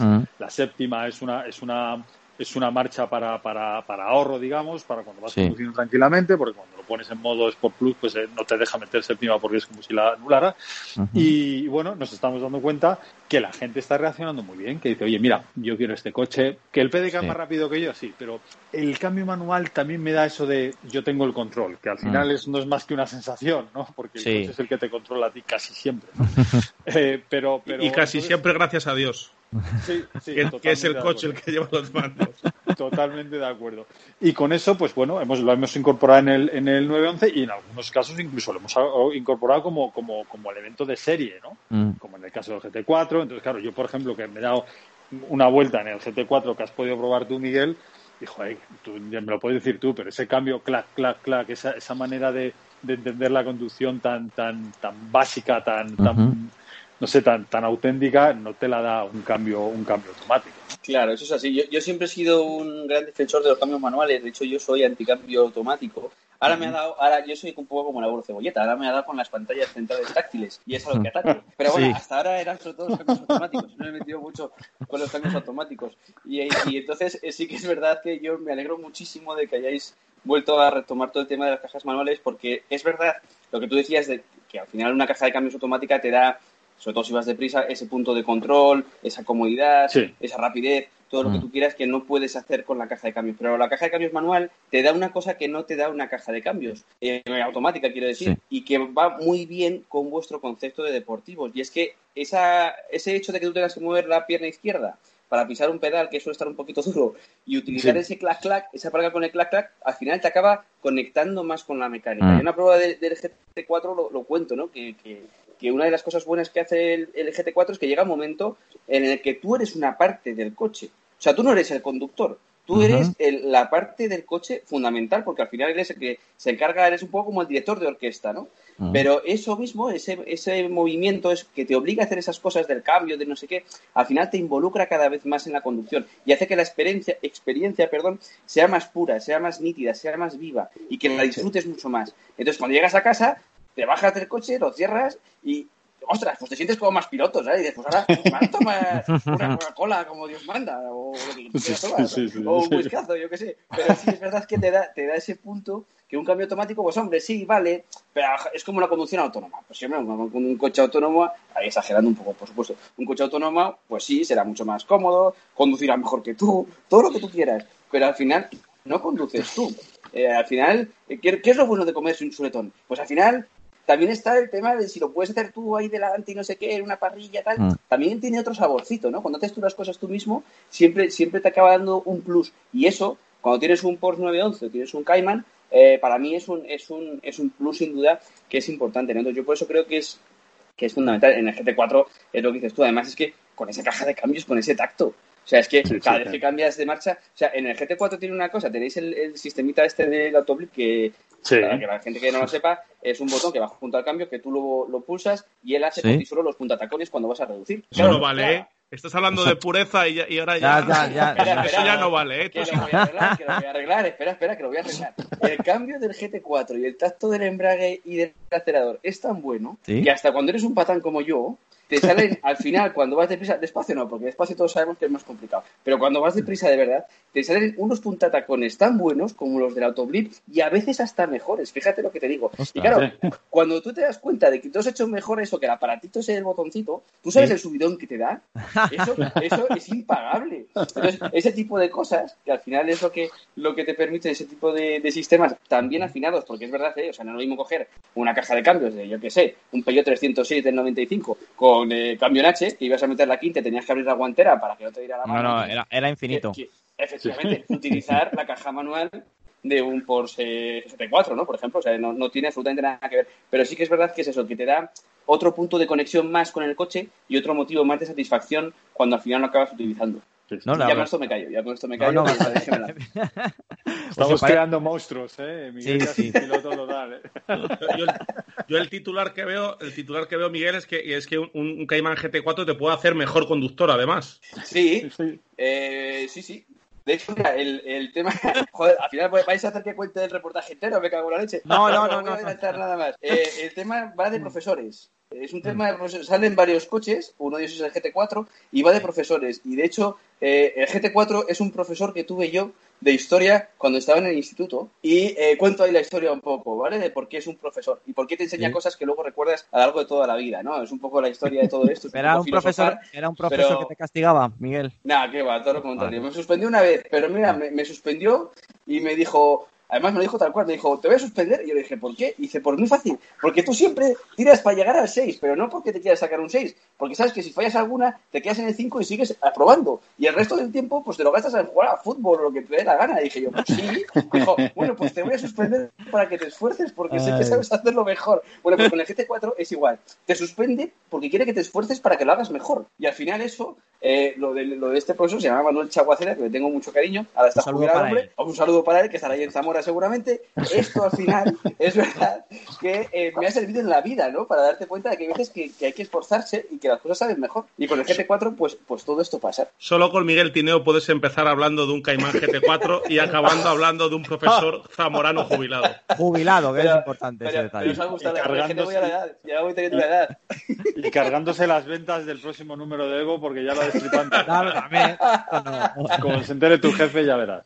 Sí, se enterará, se enterará. No, pero hay, hay- es un tema muy largo. Salen además varios coches y hay que comprárselo porque, y además las fotos. ¿Qué fotos hemos hecho con don Jaime Sainz de la Maza? Si es que es un- bueno, ya lo veréis, ya lo veréis. Eso no lo puedo contar yo. Y por supuesto muchas nosotros siempre la, la recomendamos aquí en Auto FM, ya lo sabéis. Bueno, algo que también tiene el 911 es, un- bueno, con unos pequeños cambios habéis creado un modelo también mm, icónico. Estamos hablando del 911 Targa, que encima este año también la habéis renovado y que mm, ya de por sí es un coche casi de, mm, bueno, de, su- de ensueño, pues ahora, ahora aún más, con la máxima tecnología de esta nuevo, bueno, de la nueva generación del 911 y ese toque mágico que solamente vosotros dais a los, bueno, a la variante Targa. Sí, Targa es, es el concepto, digamos, más, más de estilo de vida de 911, ¿no? Cuando, cuando se crea el, el Targa, el objetivo era, pues eso, en Estados Unidos las carrocerías cabrio estaban asociadas a, a ser eh, coches muy peligrosos en caso de, de- porque volcaban, en caso de vuelco, pues, pues eh, los accidentes solían ser bastante, con bastantes consecuencias muy dramáticas y tal. Y, y Porsche decide pues, pues dar un giro de tuerca decir, vamos a lanzar un coche que no es, que no es descapotable, pero tampoco es coupé. Y, y bueno, pues, pues se llamó Targa con ese, con ese pilar tan, tan característico Sí. que, el- que lo, que, lo, que, que- que llamaba la atención. Eh, como todos, como nos ha pasado en otras veces en historias en Estados Unidos, se convirtió en, en algo muy cool, en, algo que gustaba mucho, pues le gustaba mucho a los actores, en- era un, un coche ideal para circular por, por, por California y se hace súper popular, tan popular que se hizo que, que ya es parte de nuestra, de nuestra vida. El Targa ha ido creciendo, ha tenido muchas evoluciones porque al principio era, se construía sobre la base de un cabrio para hacer eh, la estructura Targa, a, eh, más adelante se construía sobre la rigidez de, un- de una carrocería coupé y se hacía el Targa. eh, otros años han tenido el cristal que se abría por detrás, otras generaciones que se, ahora eh, las nuevas generaciones de 911 o esta nueva generación es, es un es un es un es un estamos llamando al pasado como trayéndose el pasado otra vez aquí, traerlo aquí, y decir, vamos a intentar hacer el 911 Targa más más, más clásico en cuanto a diseño, eh, más purista e, e, intentar buscar el concepto único que tenía el Targa cuando, cuando nació. Para eso hemos lanzado el 911 Targa y además hemos lanzado una versión especial que es el Heritage Edition, que lo que hacemos es una edición muy exclusiva, con una edición limitada, con eh, con detalles que recuerdan a ese a ese targa a esos primeros targa de los años de los años de los años 60 pero también con retoques de los 70 retoques de los 80 mm, cambiamos las tapicerías ponemos las insignias clásicas de targa eh, los colores de, eh, de, los cueros eh, especiales solo para ese coche los colores exteriores. Intentamos traer toda la historia de targa concentrada en el nuevo 911 targa fue el coche sin duda alguna prácticamente de moda en Hollywood y ya no solamente eso, es que también se ha trasladado y en la juguetería se encontraba el 911 normal o el 911 Targa. Tanto fue así que fue un coche de ensueño también pues para, nosotros, para los que éramos enamorados, pues eh, a partir de 4 o 5 años queríamos un 911 Targa pues en nuestra habitación. Fernando, ¿qué coche tan icónico este Targa? Pues he de confesar que el, este Targa Heritage Design es, es, el salvapantallas que tengo en mi, en mi ordenador. Me gustó tanto, me entró trando por los ojos, lo tengo delante, lo estoy viendo mientras, mientras hablamos de él, este, este conjugar, ¿verdad? El, último modelo de la saga 911 con esos diseños, esas, eh, recordando a, modelos míticos de la marca, acabados de los años 70, 80, incluso en el interior. Y además, José Antonio, creo que este enfoque, este enfoque en buscando eh, eh, pinceladas clásicas de la marca en modelos modernos, no solo se va a quedar en el, en el Targa, ¿no? ¿Esperamos más modelos con, esta, con este concepto? Sí, efectivamente. Yo creo, o sea, Porsche es una marca que siempre hemos dicho que nuestro futuro se, se, basa en el pasado, es decir, para construir nuestro futuro miramos lo que hemos hecho durante todos nuestros más de 70 años de historia. Heritage responde, digamos, la serie Heritage Edition responde a eso y sí que puedo adelantar que este será el primero de más de una sorpresa que vamos a lanzar en los próximos cinco años donde vamos a conjugar la tecnología de hoy con, con ese con, ese diseño eh, de, de, los años 60, 70 y vamos a traer coches legendarios a, a, a hoy en día. Lo veremos, lo veremos, veremos más modelos. Bueno, vamos a hablar de, de, una carrocería que si hace años diríamos que no solamente se iba a asociar a Porsche, sino que le iba a dar una vida fundamental a Porsche, más de uno no se lo iba a creer. Estamos hablando de la carrocería sub, eh, por supuesto del Cayenne, del Macan, pero vamos a hablar de por qué fue tan importante, si te parece bien, José Antonio, eh, la irrupción del Cayenne dentro de la marca Porsche. Eh, algunos mm, puristas, si se pueden denominar puristas, porque lo del purista yo también es, algo que, no he encontrado todavía en el diccionario para ser exactamente lo que es, pero se tiraron de los pelos. Lo siguiente, ya se quedaron calvos cuando iba a haber un motor diésel y gracias a todo eso podemos ahora mismo hablar del 911 Targa, de este 911 Turbo S 2020 de 650 caballos y distintos modelos que más adelante comentaremos. ¿Tan importantes son estos coches hoy en día para Porsche? Son fundamentales. Eh, yo creo que además, el, yo siempre hablo del factor económico de Cayenne. Mm. Ah, la idea de, desarrollar un coche más allá de lo que estábamos fabricando, con una carrocería de sub, hacer un todoterreno y ponerle el escudo de Porsche era una idea que ya, incluso Ferry Porsche ya la tenía en su, en su origen, pero pero a principios de los 2000 ya se hizo necesario y fue cuando, cuando, lanzó, cuando lanzamos el Cayenne. Sin el Cayenne, nada de lo que es Porsche ahora sería posible, porque el Cayenne relanzó a lo bestia a nivel comercial dentro de, de, la, del lujo contenido que puede tener la venta de, un, de, cualquier Porsche, pues relanzó la marca a, límites insospechados a nivel comercial, como decía antes. Ello permitió lanzar un Macan, ello permitió lanzar un Panamera, ello permitió volver a Le Mans. Realmente Cayenne ha sido algo algo absolutamente trascendental en la historia del Porsche. tanto es así que, bueno, yo siempre lo denomino como el coche total, ¿no? Conseguimos fabricar un coche que ya estamos en su tercera generación y que vale para todo. Yo creo, mm. siempre digo, defiendo que el Cayenne es el único coche en el planeta en el que puedes hacer lo que tú quieras, desde meterlo en un circuito hasta irte a un, al, campo, al todo, hacer todo terreno con él, todo lo que quieras entre medias y además con cuatro personas o cinco personas dentro del coche, ¿no? Eh, y, tanto es así, pues que se ha convertido en un coche popular y yo estoy convencido que es el embrión de un mito que puede ser el 911 dentro de los, de los, de los modelos sub. Bien lo habéis tenido que hacer porque cuando vemos el resto de las marcas que está haciendo movimientos eh, como habéis hecho vosotros hace años, significa que habéis hecho un buen camino. Hemos visto no hace mucho Aston Martin con su DBX, por ejemplo, incluso Ford con su Mustang han sacado una versión SUV eléctrica. Es decir, que eh, apostar por el SUV eh, no fue una locura y los números están ahí. Pero no solamente eso, es que encima este año, en 2020, habéis vuelto a los V8 combinados con la carrocería Cayenne en los GTS. ¿Qué más se puede pedir? Sí, el motor, pues eso, otro ejemplo donde, donde, donde los clientes nos llaman, nos tiran un poquito la solapa y dicen, oye, ¿por qué no volvemos a hacer un Cayenne GTS con el motor V8 en vez de mm. con el anterior, que era un V6, un V6 turbo?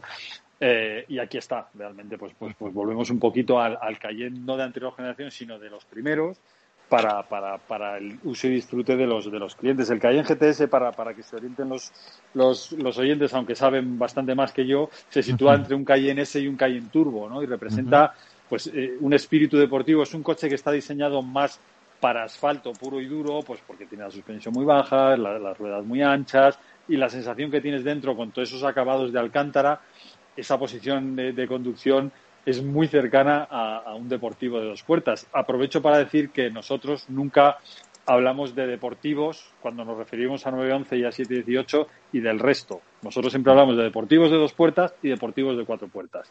Y Cayenne, por supuesto, es un deportivo de cuatro puertas.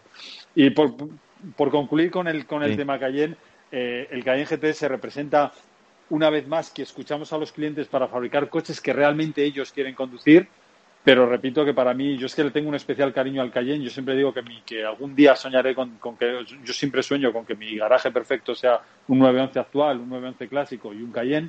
Mm. Y, le tengo un cariño especial porque le he visto nacer desde, desde sus principios. Es como mi, mi cuarto hijo. Y siempre le estaré agradecido porque Porsche es hoy lo que es gracias al Cayenne, sin mm. duda. Miguel, nos quedamos con el Cayenne, un modelo que revolucionó la marca de Porsche. Es más, hizo casi comprarla al grupo Volkswagen, para que nos hagamos una idea de la importancia que es este modelo. Eh, y es que encima tiene ese gen deportivo. Es verdad que bien ha indicado José Antonio que incluso tiene eh, ese, ese toque de poder pisar tierra, cosa que, hombre, se puede, sé que la actitud está, pero me duele ver un Cayenne por la, por la tierra. Pero ahí está, la verdad es que tiene, es un coche para todo, como bien ha indicado eh, José Antonio. El Cayenne, ¿qué importante ha sido este modelo, Miguel? Claro, efectivamente, es, que es el, claro ejemplo, hablas antes del tema de los puristas, ¿no? Y mira que yo me mm. considero purista, pero, pero hay que ser consciente de que a veces eh, para poder comer chuletones todos los días, de vez en cuando tienes que comer un poquito de lechuga porque si no va a llegar el médico y te va a decir que la vas a palmar cualquier día de un infarto. Y en el Cayenne, sin ser tan extremo, sí que es verdad que, que es el claro ejemplo de que Porsche o hacía algo de esto o moría como marca porque las cuentas no salían, ¿no? Y la verdad es que, bueno, a partir de ahí hicieron obviamente un coche también como lo hace todo Porsche, porque eh, yo con Porsche tengo un problema, es que cada vez que me pongo a escribir una prueba de un Porsche me cuesta decir cuáles son los problemas, porque tú coges un 911 y dices, ¿qué tiene de malo? Que es caro, que podría estar más equipado y que atrás no me cabe la suegra. Ya, no puedes decir nada más. Bueno, pues me pasa con todos los coches, ¿no? Y con el Cayenne pues pasa también algo parecido, porque dices, vale, sí, es un sub, es grande, es pesado, luego te subes, lo conduces y dices, joder, pero ¿quién va? o sea, al final, y efectivamente dices, lo han vuelto a hacer y lo han vuelto a hacer bien. Entonces, está claro que, bueno, fue, fue un ejercicio total y absoluto de supervivencia, digamos, junto con la llegada del box en su momento y demás, y ya no solo de supervivencia, sino que fijaros en qué niveles de, de, ventas se puso eh, Porsche y de nivel de ganancias, quiero decir, se puso Porsche y ahora es una marca completamente solvente, ¿no? Eh, hace unos meses también escribió una prueba de 911 y hablábamos del tema de que si los motores ya son turbo y tal. Sí, vale, son turbo. Y hombre, ya no suenan tan bien como aquellos ya, pero es que ahora hay una cosa que se llama 95 gramos y que tienes que tener coches que emitan poquito o lo menos posible para poder crear otras cosas maravillosas como puede ser un GT3 o un GT4 o lo que sea. Entonces al final, o que incluso siga existiendo Porsche, porque Porsche al final, por muy buena marca que sea, por mucho que queramos nosotros, es una marca que, vende coches y que tiene que ser rentable.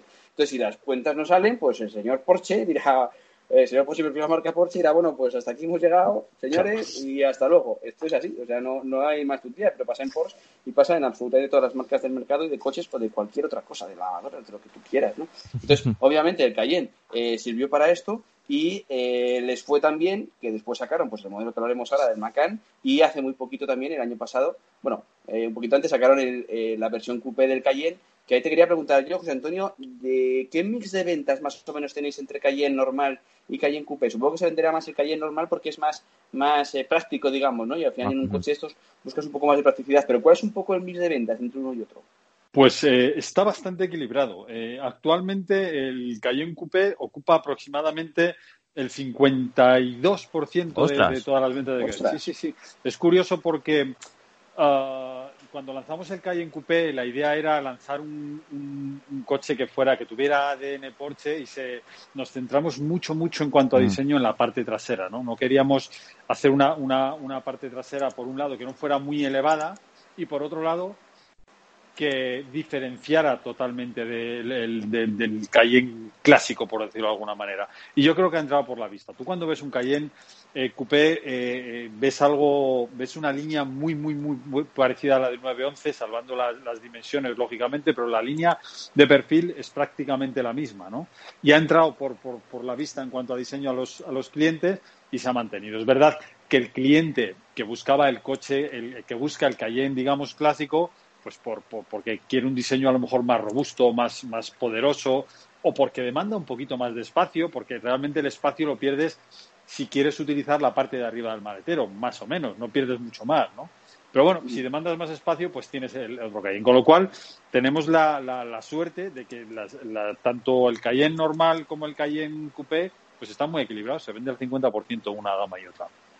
Además, supongo que habréis hecho el estudio y, y, no es que, yo tengo sensación, vamos, de que Cayenne Coupé no es que haya canibalizado ventas de Cayenne, sino que a lo mejor incluso os ha traído clientes que se podrían pensar otros coches de otras marcas de ese estilo y que se suman a lo que es compra de Cayenne, ¿no? O sea, que si no es que antes tuvierais 10 compradores de Cayenne y ahora sean 5 y 5, sino que es que a lo mejor ahora tenéis 15 en total y son 7 y 8, ¿no? Una Efectivamente, supongo, o sea, hemos, hemos conseguido eh, que, que, bueno, que no haya canibalización y, y que realmente el Cayenne Coupé nos ha servido para pues para atraer clientes que porque sencillamente no le ofrecíamos eh, lo que ellos querían, ¿no? Y, nos estamos dando, o sea, en los estudios de, de, de, marketing que hacemos con los nuevos clientes de Coupé nos revelan datos muy curiosos, pues de, de clientes de otras marcas que tienen berlinas grandes y que quieren pues bueno, pues ya se han aburrido del concepto berlina, buscan un, un, todoterreno, pero no quieren una cosa como muy que parezca un todoterreno sí, en su grande. totalidad en cuanto mm. a diseño, que parezca muy grande, que al final el Cayenne Coupé es igual de grande que el, que el, que el normal, sí. pero el aspecto es de un aspecto mucho más deportivo y más cercano a una berlina, ¿no?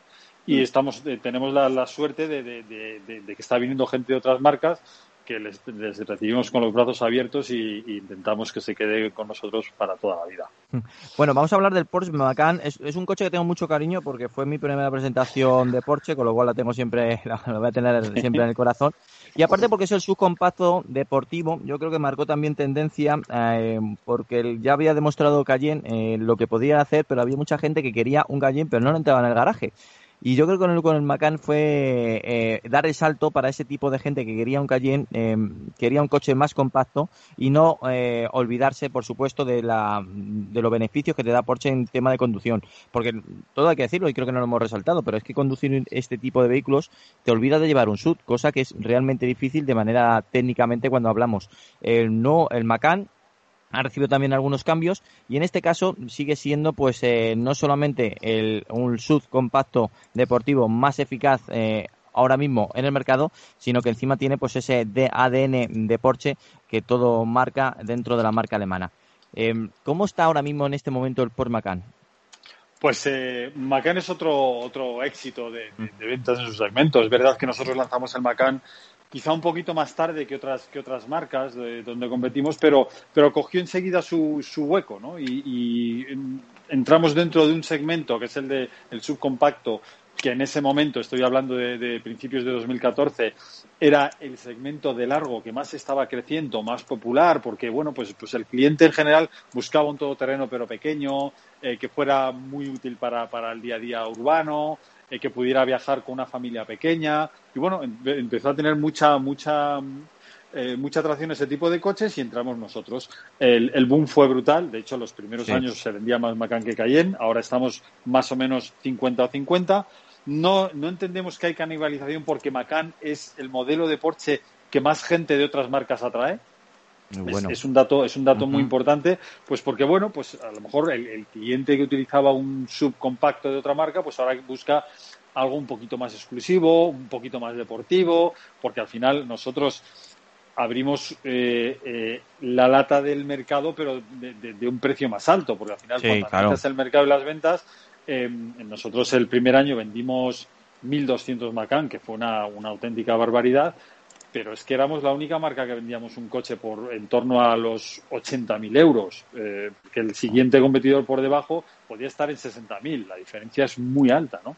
Y aún mm. así, pues bueno, la gente confiaba en que yo quiero un coche porque quiero porque porque es eh, por su diseño que es un diseño que no se ha hecho que, que, sigue siendo actual es más o menos el mismo diseño que tenía cuando lo lanzamos y es un diseño absolutamente actual lo buscaban por porque buscaban un coche deportivo y porque bueno también reconocen pues que, que la marca el escudito de, de, Porsche y, mm. y, la yegua de Stuttgart pues pues pues influye también mucho en la compra no eh, estamos encantados con el Macan y mm. se integró enseguida en la familia y le queda tiene un futuro eh, muy prometedor y también eléctrico. Bueno, abandonamos el mundo sud porque el tiempo es oro y más en la radio, pero si digo que un 0 a 100 en 2,8 segundos, 761 caballos y una autonomía entre 368 y 412 kilómetros, ¿de qué estaríamos hablando? Y si encima digo que es futuro, real, actual, que tiene Porsche, es decir, no solamente estamos hablando de un deportivo, no solamente estamos hablando de un coche eléctrico, estamos hablando del mejor deportivo eléctrico del mercado y lo trae nada más y menos que también Porsche. Esto ha sido, yo creo, eh, otra revolución dentro de, la marca alemana. Si ya lo hubo, yo creo que en el día que presentaste el Cayenne, haber presentado el Taycan también ha tenido que ser una revolución, bueno, no solamente de por titulares, no solamente por concepto, sino porque ya es algo que tenéis claro que el futuro va a ser eléctrico, pero es que queréis no mostrar un coche eléctrico de por sí, sino el mejor eléctrico del mercado. Es, es, un reto que tenemos con, con, nuestros clientes y con la sociedad. Sí, es decir, cuando lanzábamos, cuando teníamos claro que íbamos a lanzar un coche 100% eléctrico, incluso antes de, que superamos el nombre, teníamos claro el reto, ¿no? Y es un reto doble. Por un lado, demostrar que podemos construir vehículos que sean eh, verdes, que sean eh, medioambientalmente hablando eh, sean, óptimos y no consuman emisiones, no solo el coche, sino en toda su cadena, en todo su proceso de, fabricación. Y la segunda característica es que si tenía, tenía nuestro escudo, pues tenía que ser deportivo. Y eso es un reto muy grande. Entonces, con el, con el Taycan se unen, se unen esos dos mundos, ¿no? El mundo eléctrico que hasta, que hasta entonces puede estar eh, pensado como para ir despacito, no consumir, mm. todos muy verdes, todo fantástico, pero además puede ser deportivo y además aceleras aceleras casi casi como te iba a decir como Fórmula 1, no tanto, pero acelera acelera muy muy rápido y lo puedes meter en un circuito como si fuera un coche un coche de combustión de combustión normal. Taycan para nosotros es una revolución, es un compromiso como decía que tenemos con la sociedad, incluso queremos de alguna manera demostrar que la que la electricidad tiene pasión y la pasión se demuestra a través de, de, de, vehículos como Taycan. Para nosotros no es, también quiero dejar muy claro que no es un coche de imagen, no es un coche para demostrar nuestro potencial tecnológico, sino que además de eso es un coche que viene a quedarse. Es un coche que, queremos vender las mismas unidades que estamos vendiendo de Panamera. Es un coche que, que, bueno, es un reto en el sentido de que pues, hay mucha gente que dice, es que ahora un eléctrico no te puedes ir a Barcelona o no te puedes mm. ir a tal sitio. Bueno, mm, hay, que, hay que apelar por el espíritu pionero, hay que hay que apelar por el espíritu innovador. ¿no? El, el, Taycan hoy por hoy es un coche de uso absolutamente normal siempre y cuando tengas un cargador en tu casa, que afortunadamente todos nuestros clientes lo tienen, y el uso del Taycan eh, supone, pues eso, una revolución más dentro de nuestra historia y como decías, ha llegado para quedarse, tanto es así que nosotros ya tenemos historial eh, eh, electrificado, digamos, con el Cayenne y con el Panamera híbrido y por supuesto, y de eso vosotros sabéis mucho más que yo, con toda nuestra herencia de competición con el 919 Hybrid. Mm. Batería de altas prestaciones de 800 voltios. Yo creo que eso ha sido uno de los grandes titulares y que la gente sigue diciendo cómo lo han conseguido, porque eso es una revolución. Sí, la, batería de 800 voltios ha sido el gran esfuerzo, esfuerzo que, ha, hecho Porsche. La, idea básica era intentar adelantarte al futuro, intentar hacer que que, que, con todo lo que evoluciona la tecnología hoy en día en cualquier factor, en una televisión, en un smartphone, en cualquier cosa, que no compres un coche que, que esté superado enseguida por, por la mm. tecnología. Y los 800 voltios lo demuestran.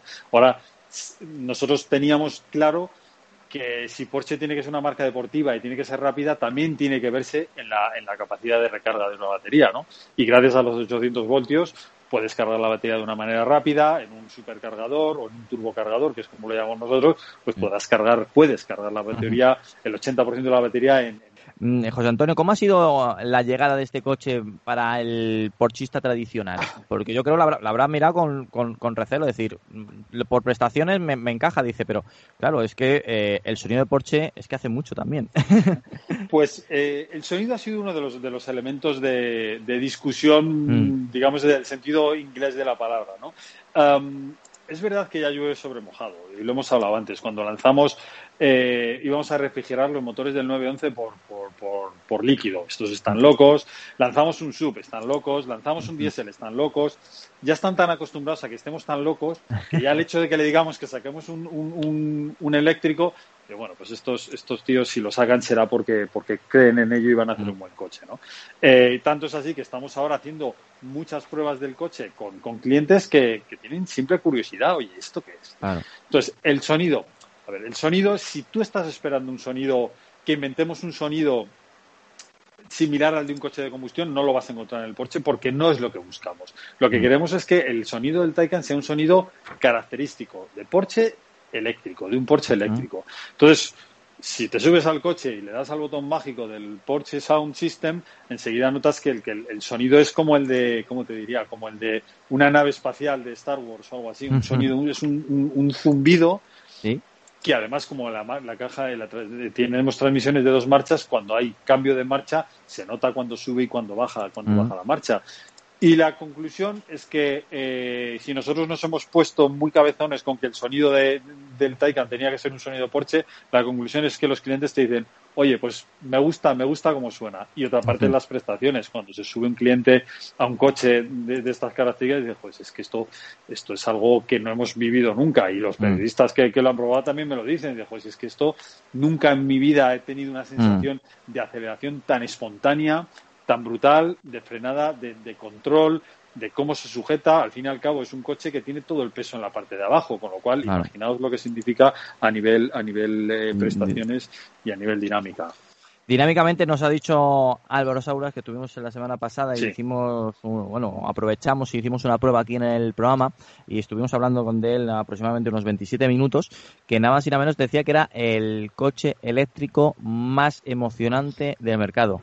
Y eso ya es decir pronto, es decir, eh, ya es llegar y besar el santo. Y, y, las horas y horas de trabajo, las horas y horas de ingeniería que tiene que haber detrás, no creo que hayan sido por casualidad, José Antonio. No, y además que lo diga, que lo diga un personaje como Álvaro Saura mm. mucho, porque eh, en serio que, que, que Álvaro es un tío que, posiblemente sea uno de los periodistas más preparados a nivel coche eléctrico y, uh -huh. y, y, lo demuestra. Yo cuando le dejé el coche estuve hablando con él y hablamos un poquito. Yo quiero que me cuentes tus sensaciones y la verdad es que fue, fue estuvo, estuvo muy bien.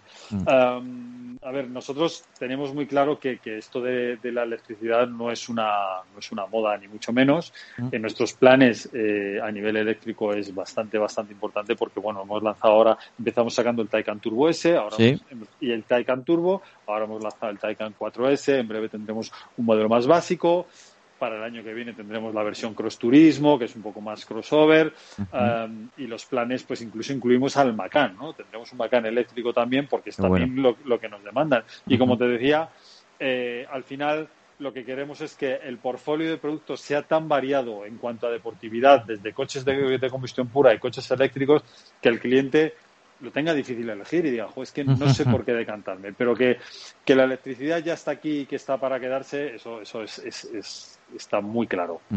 Miguel, eh, Porsche Macan, no te voy a Taycan, no te voy a no te voy a poner que, tu opinión porque ya lo hablamos la semana pasada largo y tendido, pero sí que quiero saber cómo ves este vehículo que ha llegado a Porsche y no solamente que ha llegado, que ha revolucionado. Sí, yo no, no he podido probarlo, como habéis hablado ahora, lo, probó Álvaro. Yo, eh, esto de confinamiento, que nos tiene cada uno en nuestra casa trabajando como podemos, pues hace que yo solo haya podido probar tres Porsches desde que me han desconfinado. Y uno, pues por, por desgracia todavía no ha sido el Taycan, que tengo ganas de encarar el diente, pero bueno, ya lo dejaremos para cuando tenga un huequecito.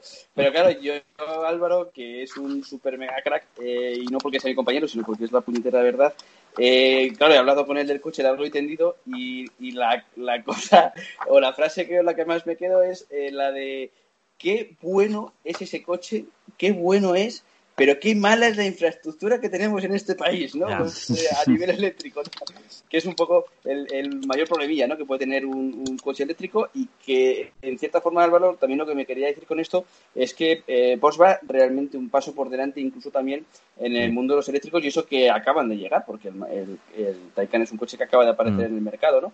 Y está claro, pues bueno, que, que Porsche cuando se mete, decíais antes, o lo decía José Antonio, no, llegamos con el Macan a lo mejor un poco más tarde que los demás y tal. Sí, pero cuando llegáis, llegáis con los deberes muy bien hechos, ¿no? Eso también es muy importante. No, no ser quizá el primero, pero cuando llegas, eh, estar, estar en top.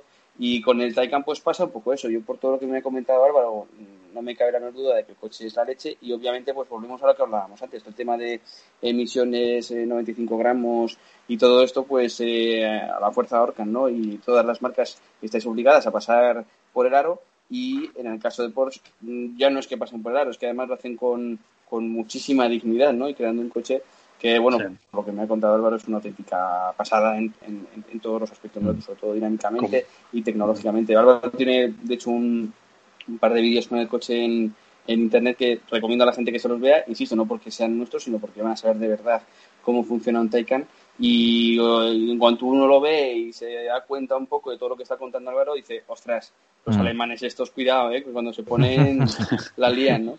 Y, mira que lo pone difícil Álvaro, lo, cuando le llevamos allí se pone, coge a un ingeniero alemán, lo machaca, lo tritura vivo, ¿eh? Nos lo pone siempre muy difícil. Yo aviso antes, oye, que va Álvaro para allá, y se ponen a estudiar como locos. Y ya se ponen cuatro ingenieros juntos para dividírselo, ¿no? Un poco, ¿eh? Doy fe, sí, como, sí, sí. Como cuando juega Messi contra un equipo, ¿no? A ver quién es un poco, yo imagino que es algo parecido. Pero, sí, y... Has dicho una cosa muy importante, perdona, eh, Miguel, y es cuando decías, qué bueno es el coche, pero qué mal en la, infraestructura. También es verdad que, que, también hay que analizar todo. O sea, yo, a mí me da mucho miedo pensar que dejas de comprar un Taycan o cualquier otro coche eléctrico solo porque la infraestructura es mala. Si pensamos los hábitos de uso de un coche eléctrico, nosotros sabemos, sabemos hoy por hoy que más del 90% de las cargas que vas a hacer con tu coche eléctrico las haces en tu casa. Eso significa que necesitas cubrir tus necesidades de movilidad en torno a un 5 o un 7%, no más. Digo necesidades de movilidad cuando tienes que hacer un viaje largo. Por otro lado, también hay que concienciar a la gente que un coche eléctrico no puedes compararlo constantemente con un coche de combustión. Es decir, con un coche de combustión, ¿cuándo vas a la gasolinera? Cuando tienes que ir. ¿Y cuándo es? Cuando, tu cuando se te enciende la, la, reserva. En un, en un coche eléctrico no pasa eso. En un coche eléctrico lo cargas como tu móvil, allí donde tengas un cargador, en tu casa, en el trabajo, en donde vayas a comer, donde cuando vayas de viaje. Con lo cual, ya es un concepto muy diferente en cuanto a uso. Y luego te requiere, hoy por hoy, y eso dejará de ser, será historia dentro de poco, que si yo me quiero ir a, yo la semana que viene tengo una reunión, tengo, tengo una reunión y un evento con la prensa en Murcia y voy con un Taycan. ¿Y qué he hecho?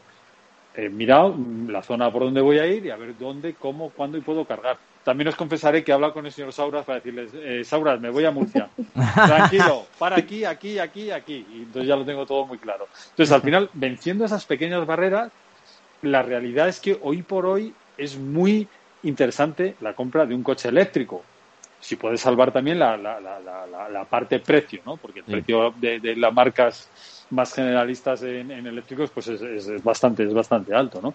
Pero es una opción muy interesante. Entonces, si rompes esas barreras, tendrás un eléctrico seguro. Sí, ahora bien, si quieres buscar excusas, mm, es mejor que te quedes en casa, que no hagas nada, ¿no? Por eso yo apelo al espíritu pionero. Dime tienes, tienes que dejarnos que ataquemos ahí a las infraestructuras para que se pongan más las pilas y os pongo todavía la cosa más fácil.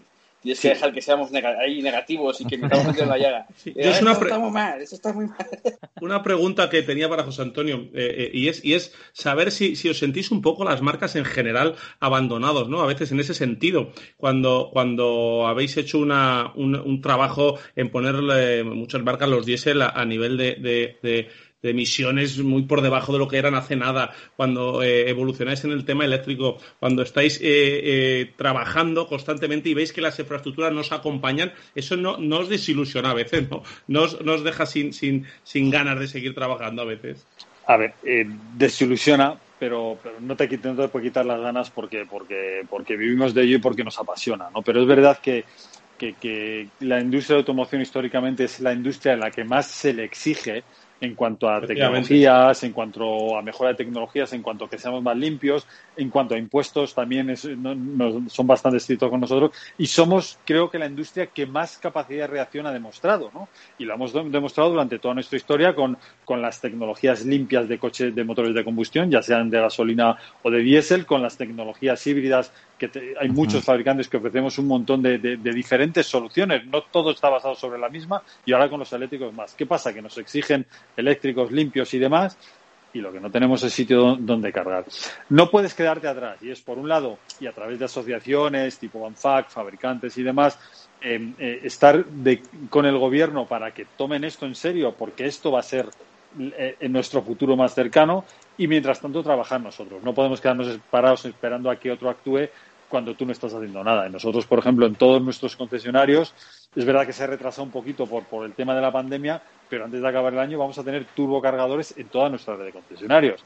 Eh, eso supone unas inversiones brutales pero la palabra inversión es la clave. Es decir, nosotros ah. creemos que estamos invirtiendo en algo que nos va a dar mucho de vuelta. ¿no? Entonces, no puedes quedarte parado porque entonces, pues lo que decía, deja el Taycan en un garaje y dentro de cinco años ya lo sacamos. Y eso mm. no nos vale. Nos quedan diez últimos minutos. Queremos aprovecharlos al 100% porque Porsche nos ha dado muchísimos temas que hablar en 2020, pero eh, vamos a salirnos un poco de lo que son los vehículos Porsche y vamos a hablar de lo que ha sucedido durante la pandemia del coronavirus y que creo que Porsche también ha dado también pues un gran titular lo voy a decir por así por encima. Porsche ha entregado más de 6.000 comidas a personas necesitadas en Madrid durante el confinamiento. Pero no solamente eso, sino también ha hecho una entrega bastante voluminosa de material sanitario pues a, distintas eh, instituciones. Eh, Porsche, eh, la verdad es que habrá parado las fábricas, habrán cerrado los concesionarios, pero han seguido trabajando. Sí, es un, es un proyecto que, del que estamos súper, súper orgullosos porque además ha sido una, iniciativa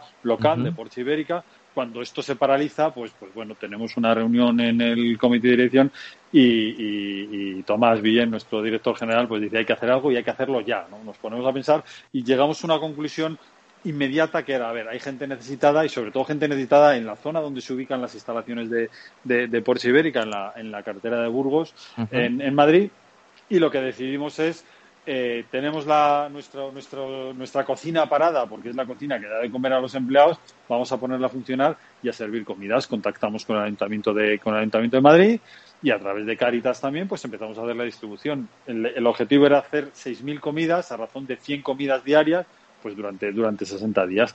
Y con mucho esfuerzo, pues, pues, pues lo hemos hecho y se han repartido, los, eran voluntarios quien lo repartía y han venido han venido a ayudarnos mucha gente en la cocina, el propio Tomás Villén también se ha convertido en un experto, mm. en un experto cocinero, y de ahí surgió un embrión que se ha convertido en una marca que hemos creado dentro de Porsche que se llama Porsche Compromiso Social, mm. y ha hecho que hagamos un nuevo proyecto en el que estamos involucrados ahora, que es un proyecto con FESVAL, que es la Federación Española de, Bancos de Alimentos, y con, su homónimo en, en Portugal, donde durante los próximos meses, hasta finales de octubre aproximadamente, en diferentes acciones vamos a donar una cantidad de la cantidad de 350.000 euros a todos los bancos locales donde, donde hay un concesionario Porsche. Es un proyecto extraordinario que requiere mucho esfuerzo por nuestra parte, pero que la, eh, se compensa con saber que, que, bueno, que, estamos aquí y que al final lo que queremos es devolver a la sociedad todo lo que nos ha dado, que es, que, es mucho. ¿no? Es un proyecto mm. que estoy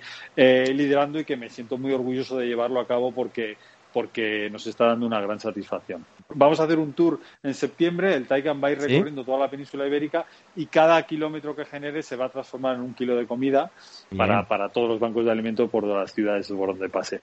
Es un titular que nos gustó mucho. Eh, yo quería comentarlo. Eh, la verdad es que no sabía que lo liderabas tú, José Antonio, cosa que me alegro también. Y que creo que es importantísimo porque mm, quedamos eh, de una manera directa, de una manera indirecta, esta pandemia la hemos sufrido todos y sabemos lo que ha sido. Pero bueno, cambio de tercio, eh, importante acción que ha hecho y está haciendo Porsche, lo queríamos marcar aquí en el programa, pero también, sin duda alguna, eh, Porsche, eh, aparte de crear superdeportivos, aparte de hacernos soñar, también compite. Es más, su gen, yo creo uno de los genes más importantes es la competición, si la competición no sería Porsche. Y cuando hablamos de competición, sin duda alguna va ligada a las 24 horas de Le Mans y al campeonato de resistencia. Y ahora pues ha surgido durante este 2020 pues un bueno pues unas dudas que queremos saber si nos puede solventar José Antonio. Estamos hablando de LMDH o LM Hypecar, es decir, señoras y señores, pregunta veremos en la categoría reina del Mundial de Resistencia, cosa que, que me encantaría, veremos en Le Mans en lo más alto a Porsche de nuevo. es una pregunta que yo creo que tiene una sencilla, una sencilla respuesta y la respuesta es sí.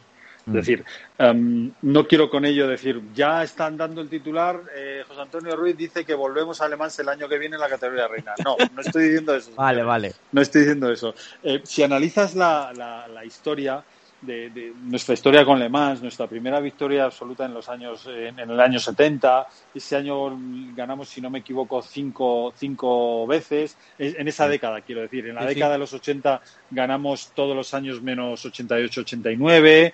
En el año 90, en la, en la década de los 90, si no me equivoco, también son cuatro, son 90 y son cuatro victorias, más 3.000 en los 2000. Hay un gap entre el año 98 y el 2015, donde no estamos en la categoría, categoría reina, que Sí. es el periodo que más ausentes hemos estado.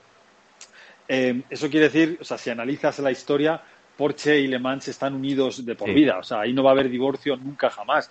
Y lo bueno de Le Mans en cuanto a su categoría reina es que está, se está, está evolucionando. A mí me Ujú. gusta mucho todas las discusiones que está viendo, si la categoría es controlada por, por constructores de chasis y tú te tienes que adaptar al chasis que, que te van a dar, o si la categoría es crear un coche evolucionando a partir de un GT hacer un, un supercar, por decirlo de alguna manera, por no decir el mismo nombre que dicen ellos, y, y así Sí. hacer una, una, una categoría con menos costes y que entren más marcas. En fin, lo bueno de esto es que se están buscando soluciones. Unificar también campeonatos americanos y europeos, ¿no? que También. Daytona y Le Mans utilicen las mismas, las mismas, las mismas legislación. Sí. Son, son todos pasos que si lo analizas y dices, joder, me gusta, me gusta lo que estoy viendo, ¿no? Estamos intentando evolucionar esto a que sea una, a Mm. que vuelva a tener ese espíritu competitivo que, que, que magia. Neo, se, se perdió en se perdió en, en 2015 cuando se quedó solo una marca compitiendo Sí. en la categoría reina. Entonces, todos esos pasos ayudan a que las marcas digamos, oye, ¿y yo por qué no? Y empiezas a analizar la historia de Le Mans y si ves todas las marcas que hemos competido, si volviéramos todas del año que viene, no habría, no habría circuito para meter coches, estaríamos Mm. volviendo todos. Entonces, me gustan mucho los pasos que están dando y no descartes que nunca que Porsche siempre está vigilando lo que está pasando y analizando qué posibilidades hay de vuelta. Seguimos en el campeonato con GTs, el 911 es eterno allí, ya sabéis, ya sabéis lo que es el RSR, que cada día es más grande y cada día es más bonito y cada día gana más carreras. Eh, estamos en Fórmula E y bueno, y estamos compitiendo Mm. también en los, en los campeonatos americanos. Y Le Mans siempre estará ahí, siempre. Y siempre que veamos la oportunidad de decir, ahora es el momento, estaremos allí. Yo, yo por mi parte, yo me iría el año que viene. Yo pienso como vosotros. Sí. Pero bueno, de momento habrá que esperar un poco. Bueno, y en septiembre, ¿qué nos vamos a encontrar en septiembre? Porque eh, ya ha cambiado todo. Ya, Eh, sí. eh, Tenemos casi preparado nosotros el especial 24 horas. eh, ahora lo hemos retrasado a septiembre. No sabremos si haremos las 24 horas seguidas, como llevamos haciendo ya 8 años, o haremos un programa especial el sábado para, para reunir toda esa información. Claro, es que sin público no sabemos todavía al 100% si se va a celebrar, porque vete tú a saber si hay un rebrote. Hay muchas dudas todavía. Sí, hay muchas dudas y bueno, lo- lo- yo creo que lo importante de todo esto es, es tener un plan. Es decir, oye, Mm. mira, si todo va bien, voy a estar en septiembre. A ver, yo veo, ahora estoy en la tele viendo cualquier tipo de carreras, pues ve la Fórmula 1, las de Super Cup o... A ver, estás en la tele y bueno, bien, estás viendo la carrera, estás más o menos igual de entretenido, ¿no? Te choca un poco ver, ver pasar un coche, una grada ahí vacía, Sí. pero bueno, como te puede pasar en el fútbol. Pero, ay amigo, Le Mans es otra historia. Le Mans es que van 260.000 personas Claro. Siguiendo a los coches durante, no 24 horas, durante más de 48 Sí. horas, ¿no? Que, que es lo que incluso tres que se ¿no? hace. Sí, sí. Claro, claro, es, es un, es un concepto absolutamente diferente. A mí me dices ahora, yo no me imagino mm, 24 horas eh, coches corriendo en un circuito completamente vacío, ¿no? Eh, pero sí que es cierto que no podemos dejar de, tenemos que hacer frente al virus con- en, Mm. todo, en todos los aspectos de nuestra vida. Decir, oye, mira, pues vamos a septiembre y si no hay público, pues no habrá público. ¿Y qué pasa si hay un rebrote? Pues lo tendremos que cancelar. Pero no podemos perder la, la oportunidad de decir, oye, vamos a intentar, vamos a intentar hacerlo. Y será, pues, pues, si se produce, espero que sí, que haya carrera, pues será un Le Mans muy diferente a, a- a los que hemos visto en toda, en toda la historia de Le Mans. Será el primer Le Mans sin público. Pues te lo agradezco mucho durante esta hora y poquito que has estado junto a nosotros. Te emplazo en septiembre, por supuesto, que contactaremos contigo en este especial de Claro Le que Mans, sí. que no sabemos si ya he dicho 24 o, o programa especial. Veremos, esperemos hacerlo 24 horas porque es también dentro de nuestros genes de Auto FM. Pero bueno, nos, la verdad es que nos ha relatado todo, nos has acercado de una manera muy amena toda esta novedad de 2020 de Porsche y teníamos muchas ganas que estuvieses en los micrófonos de Auto FM. Yo solo espero haber estado a vuestra altura y sobre todo a la altura de los que nos escuchan, que son que es a quien nos debemos. Fernando, muchísimas gracias por acompañarnos. Pues un placer. Hablar siempre de coches es un gusto y, de Porsche mucho más. Un abrazo a todos. Miguel Tineo, muchísimas gracias. Muchas gracias a vosotros y muchas gracias, José Antonio, por venirte aquí con nosotros a charlar un ratín de coches. Y nada, hasta la próxima semana. Un placer, gracias. Yo soy Antonio Rodríguez Vaquerizo, contigo voy a estar dentro de siete días. Abrocharos el cinturón y, como siempre os digo, ser buenos. Os dejo con toda la programación de Plus Radio. Lubricantes Total te ha ofrecido Auto FM. Lubricantes Total. Mantén tu motor más joven por más tiempo.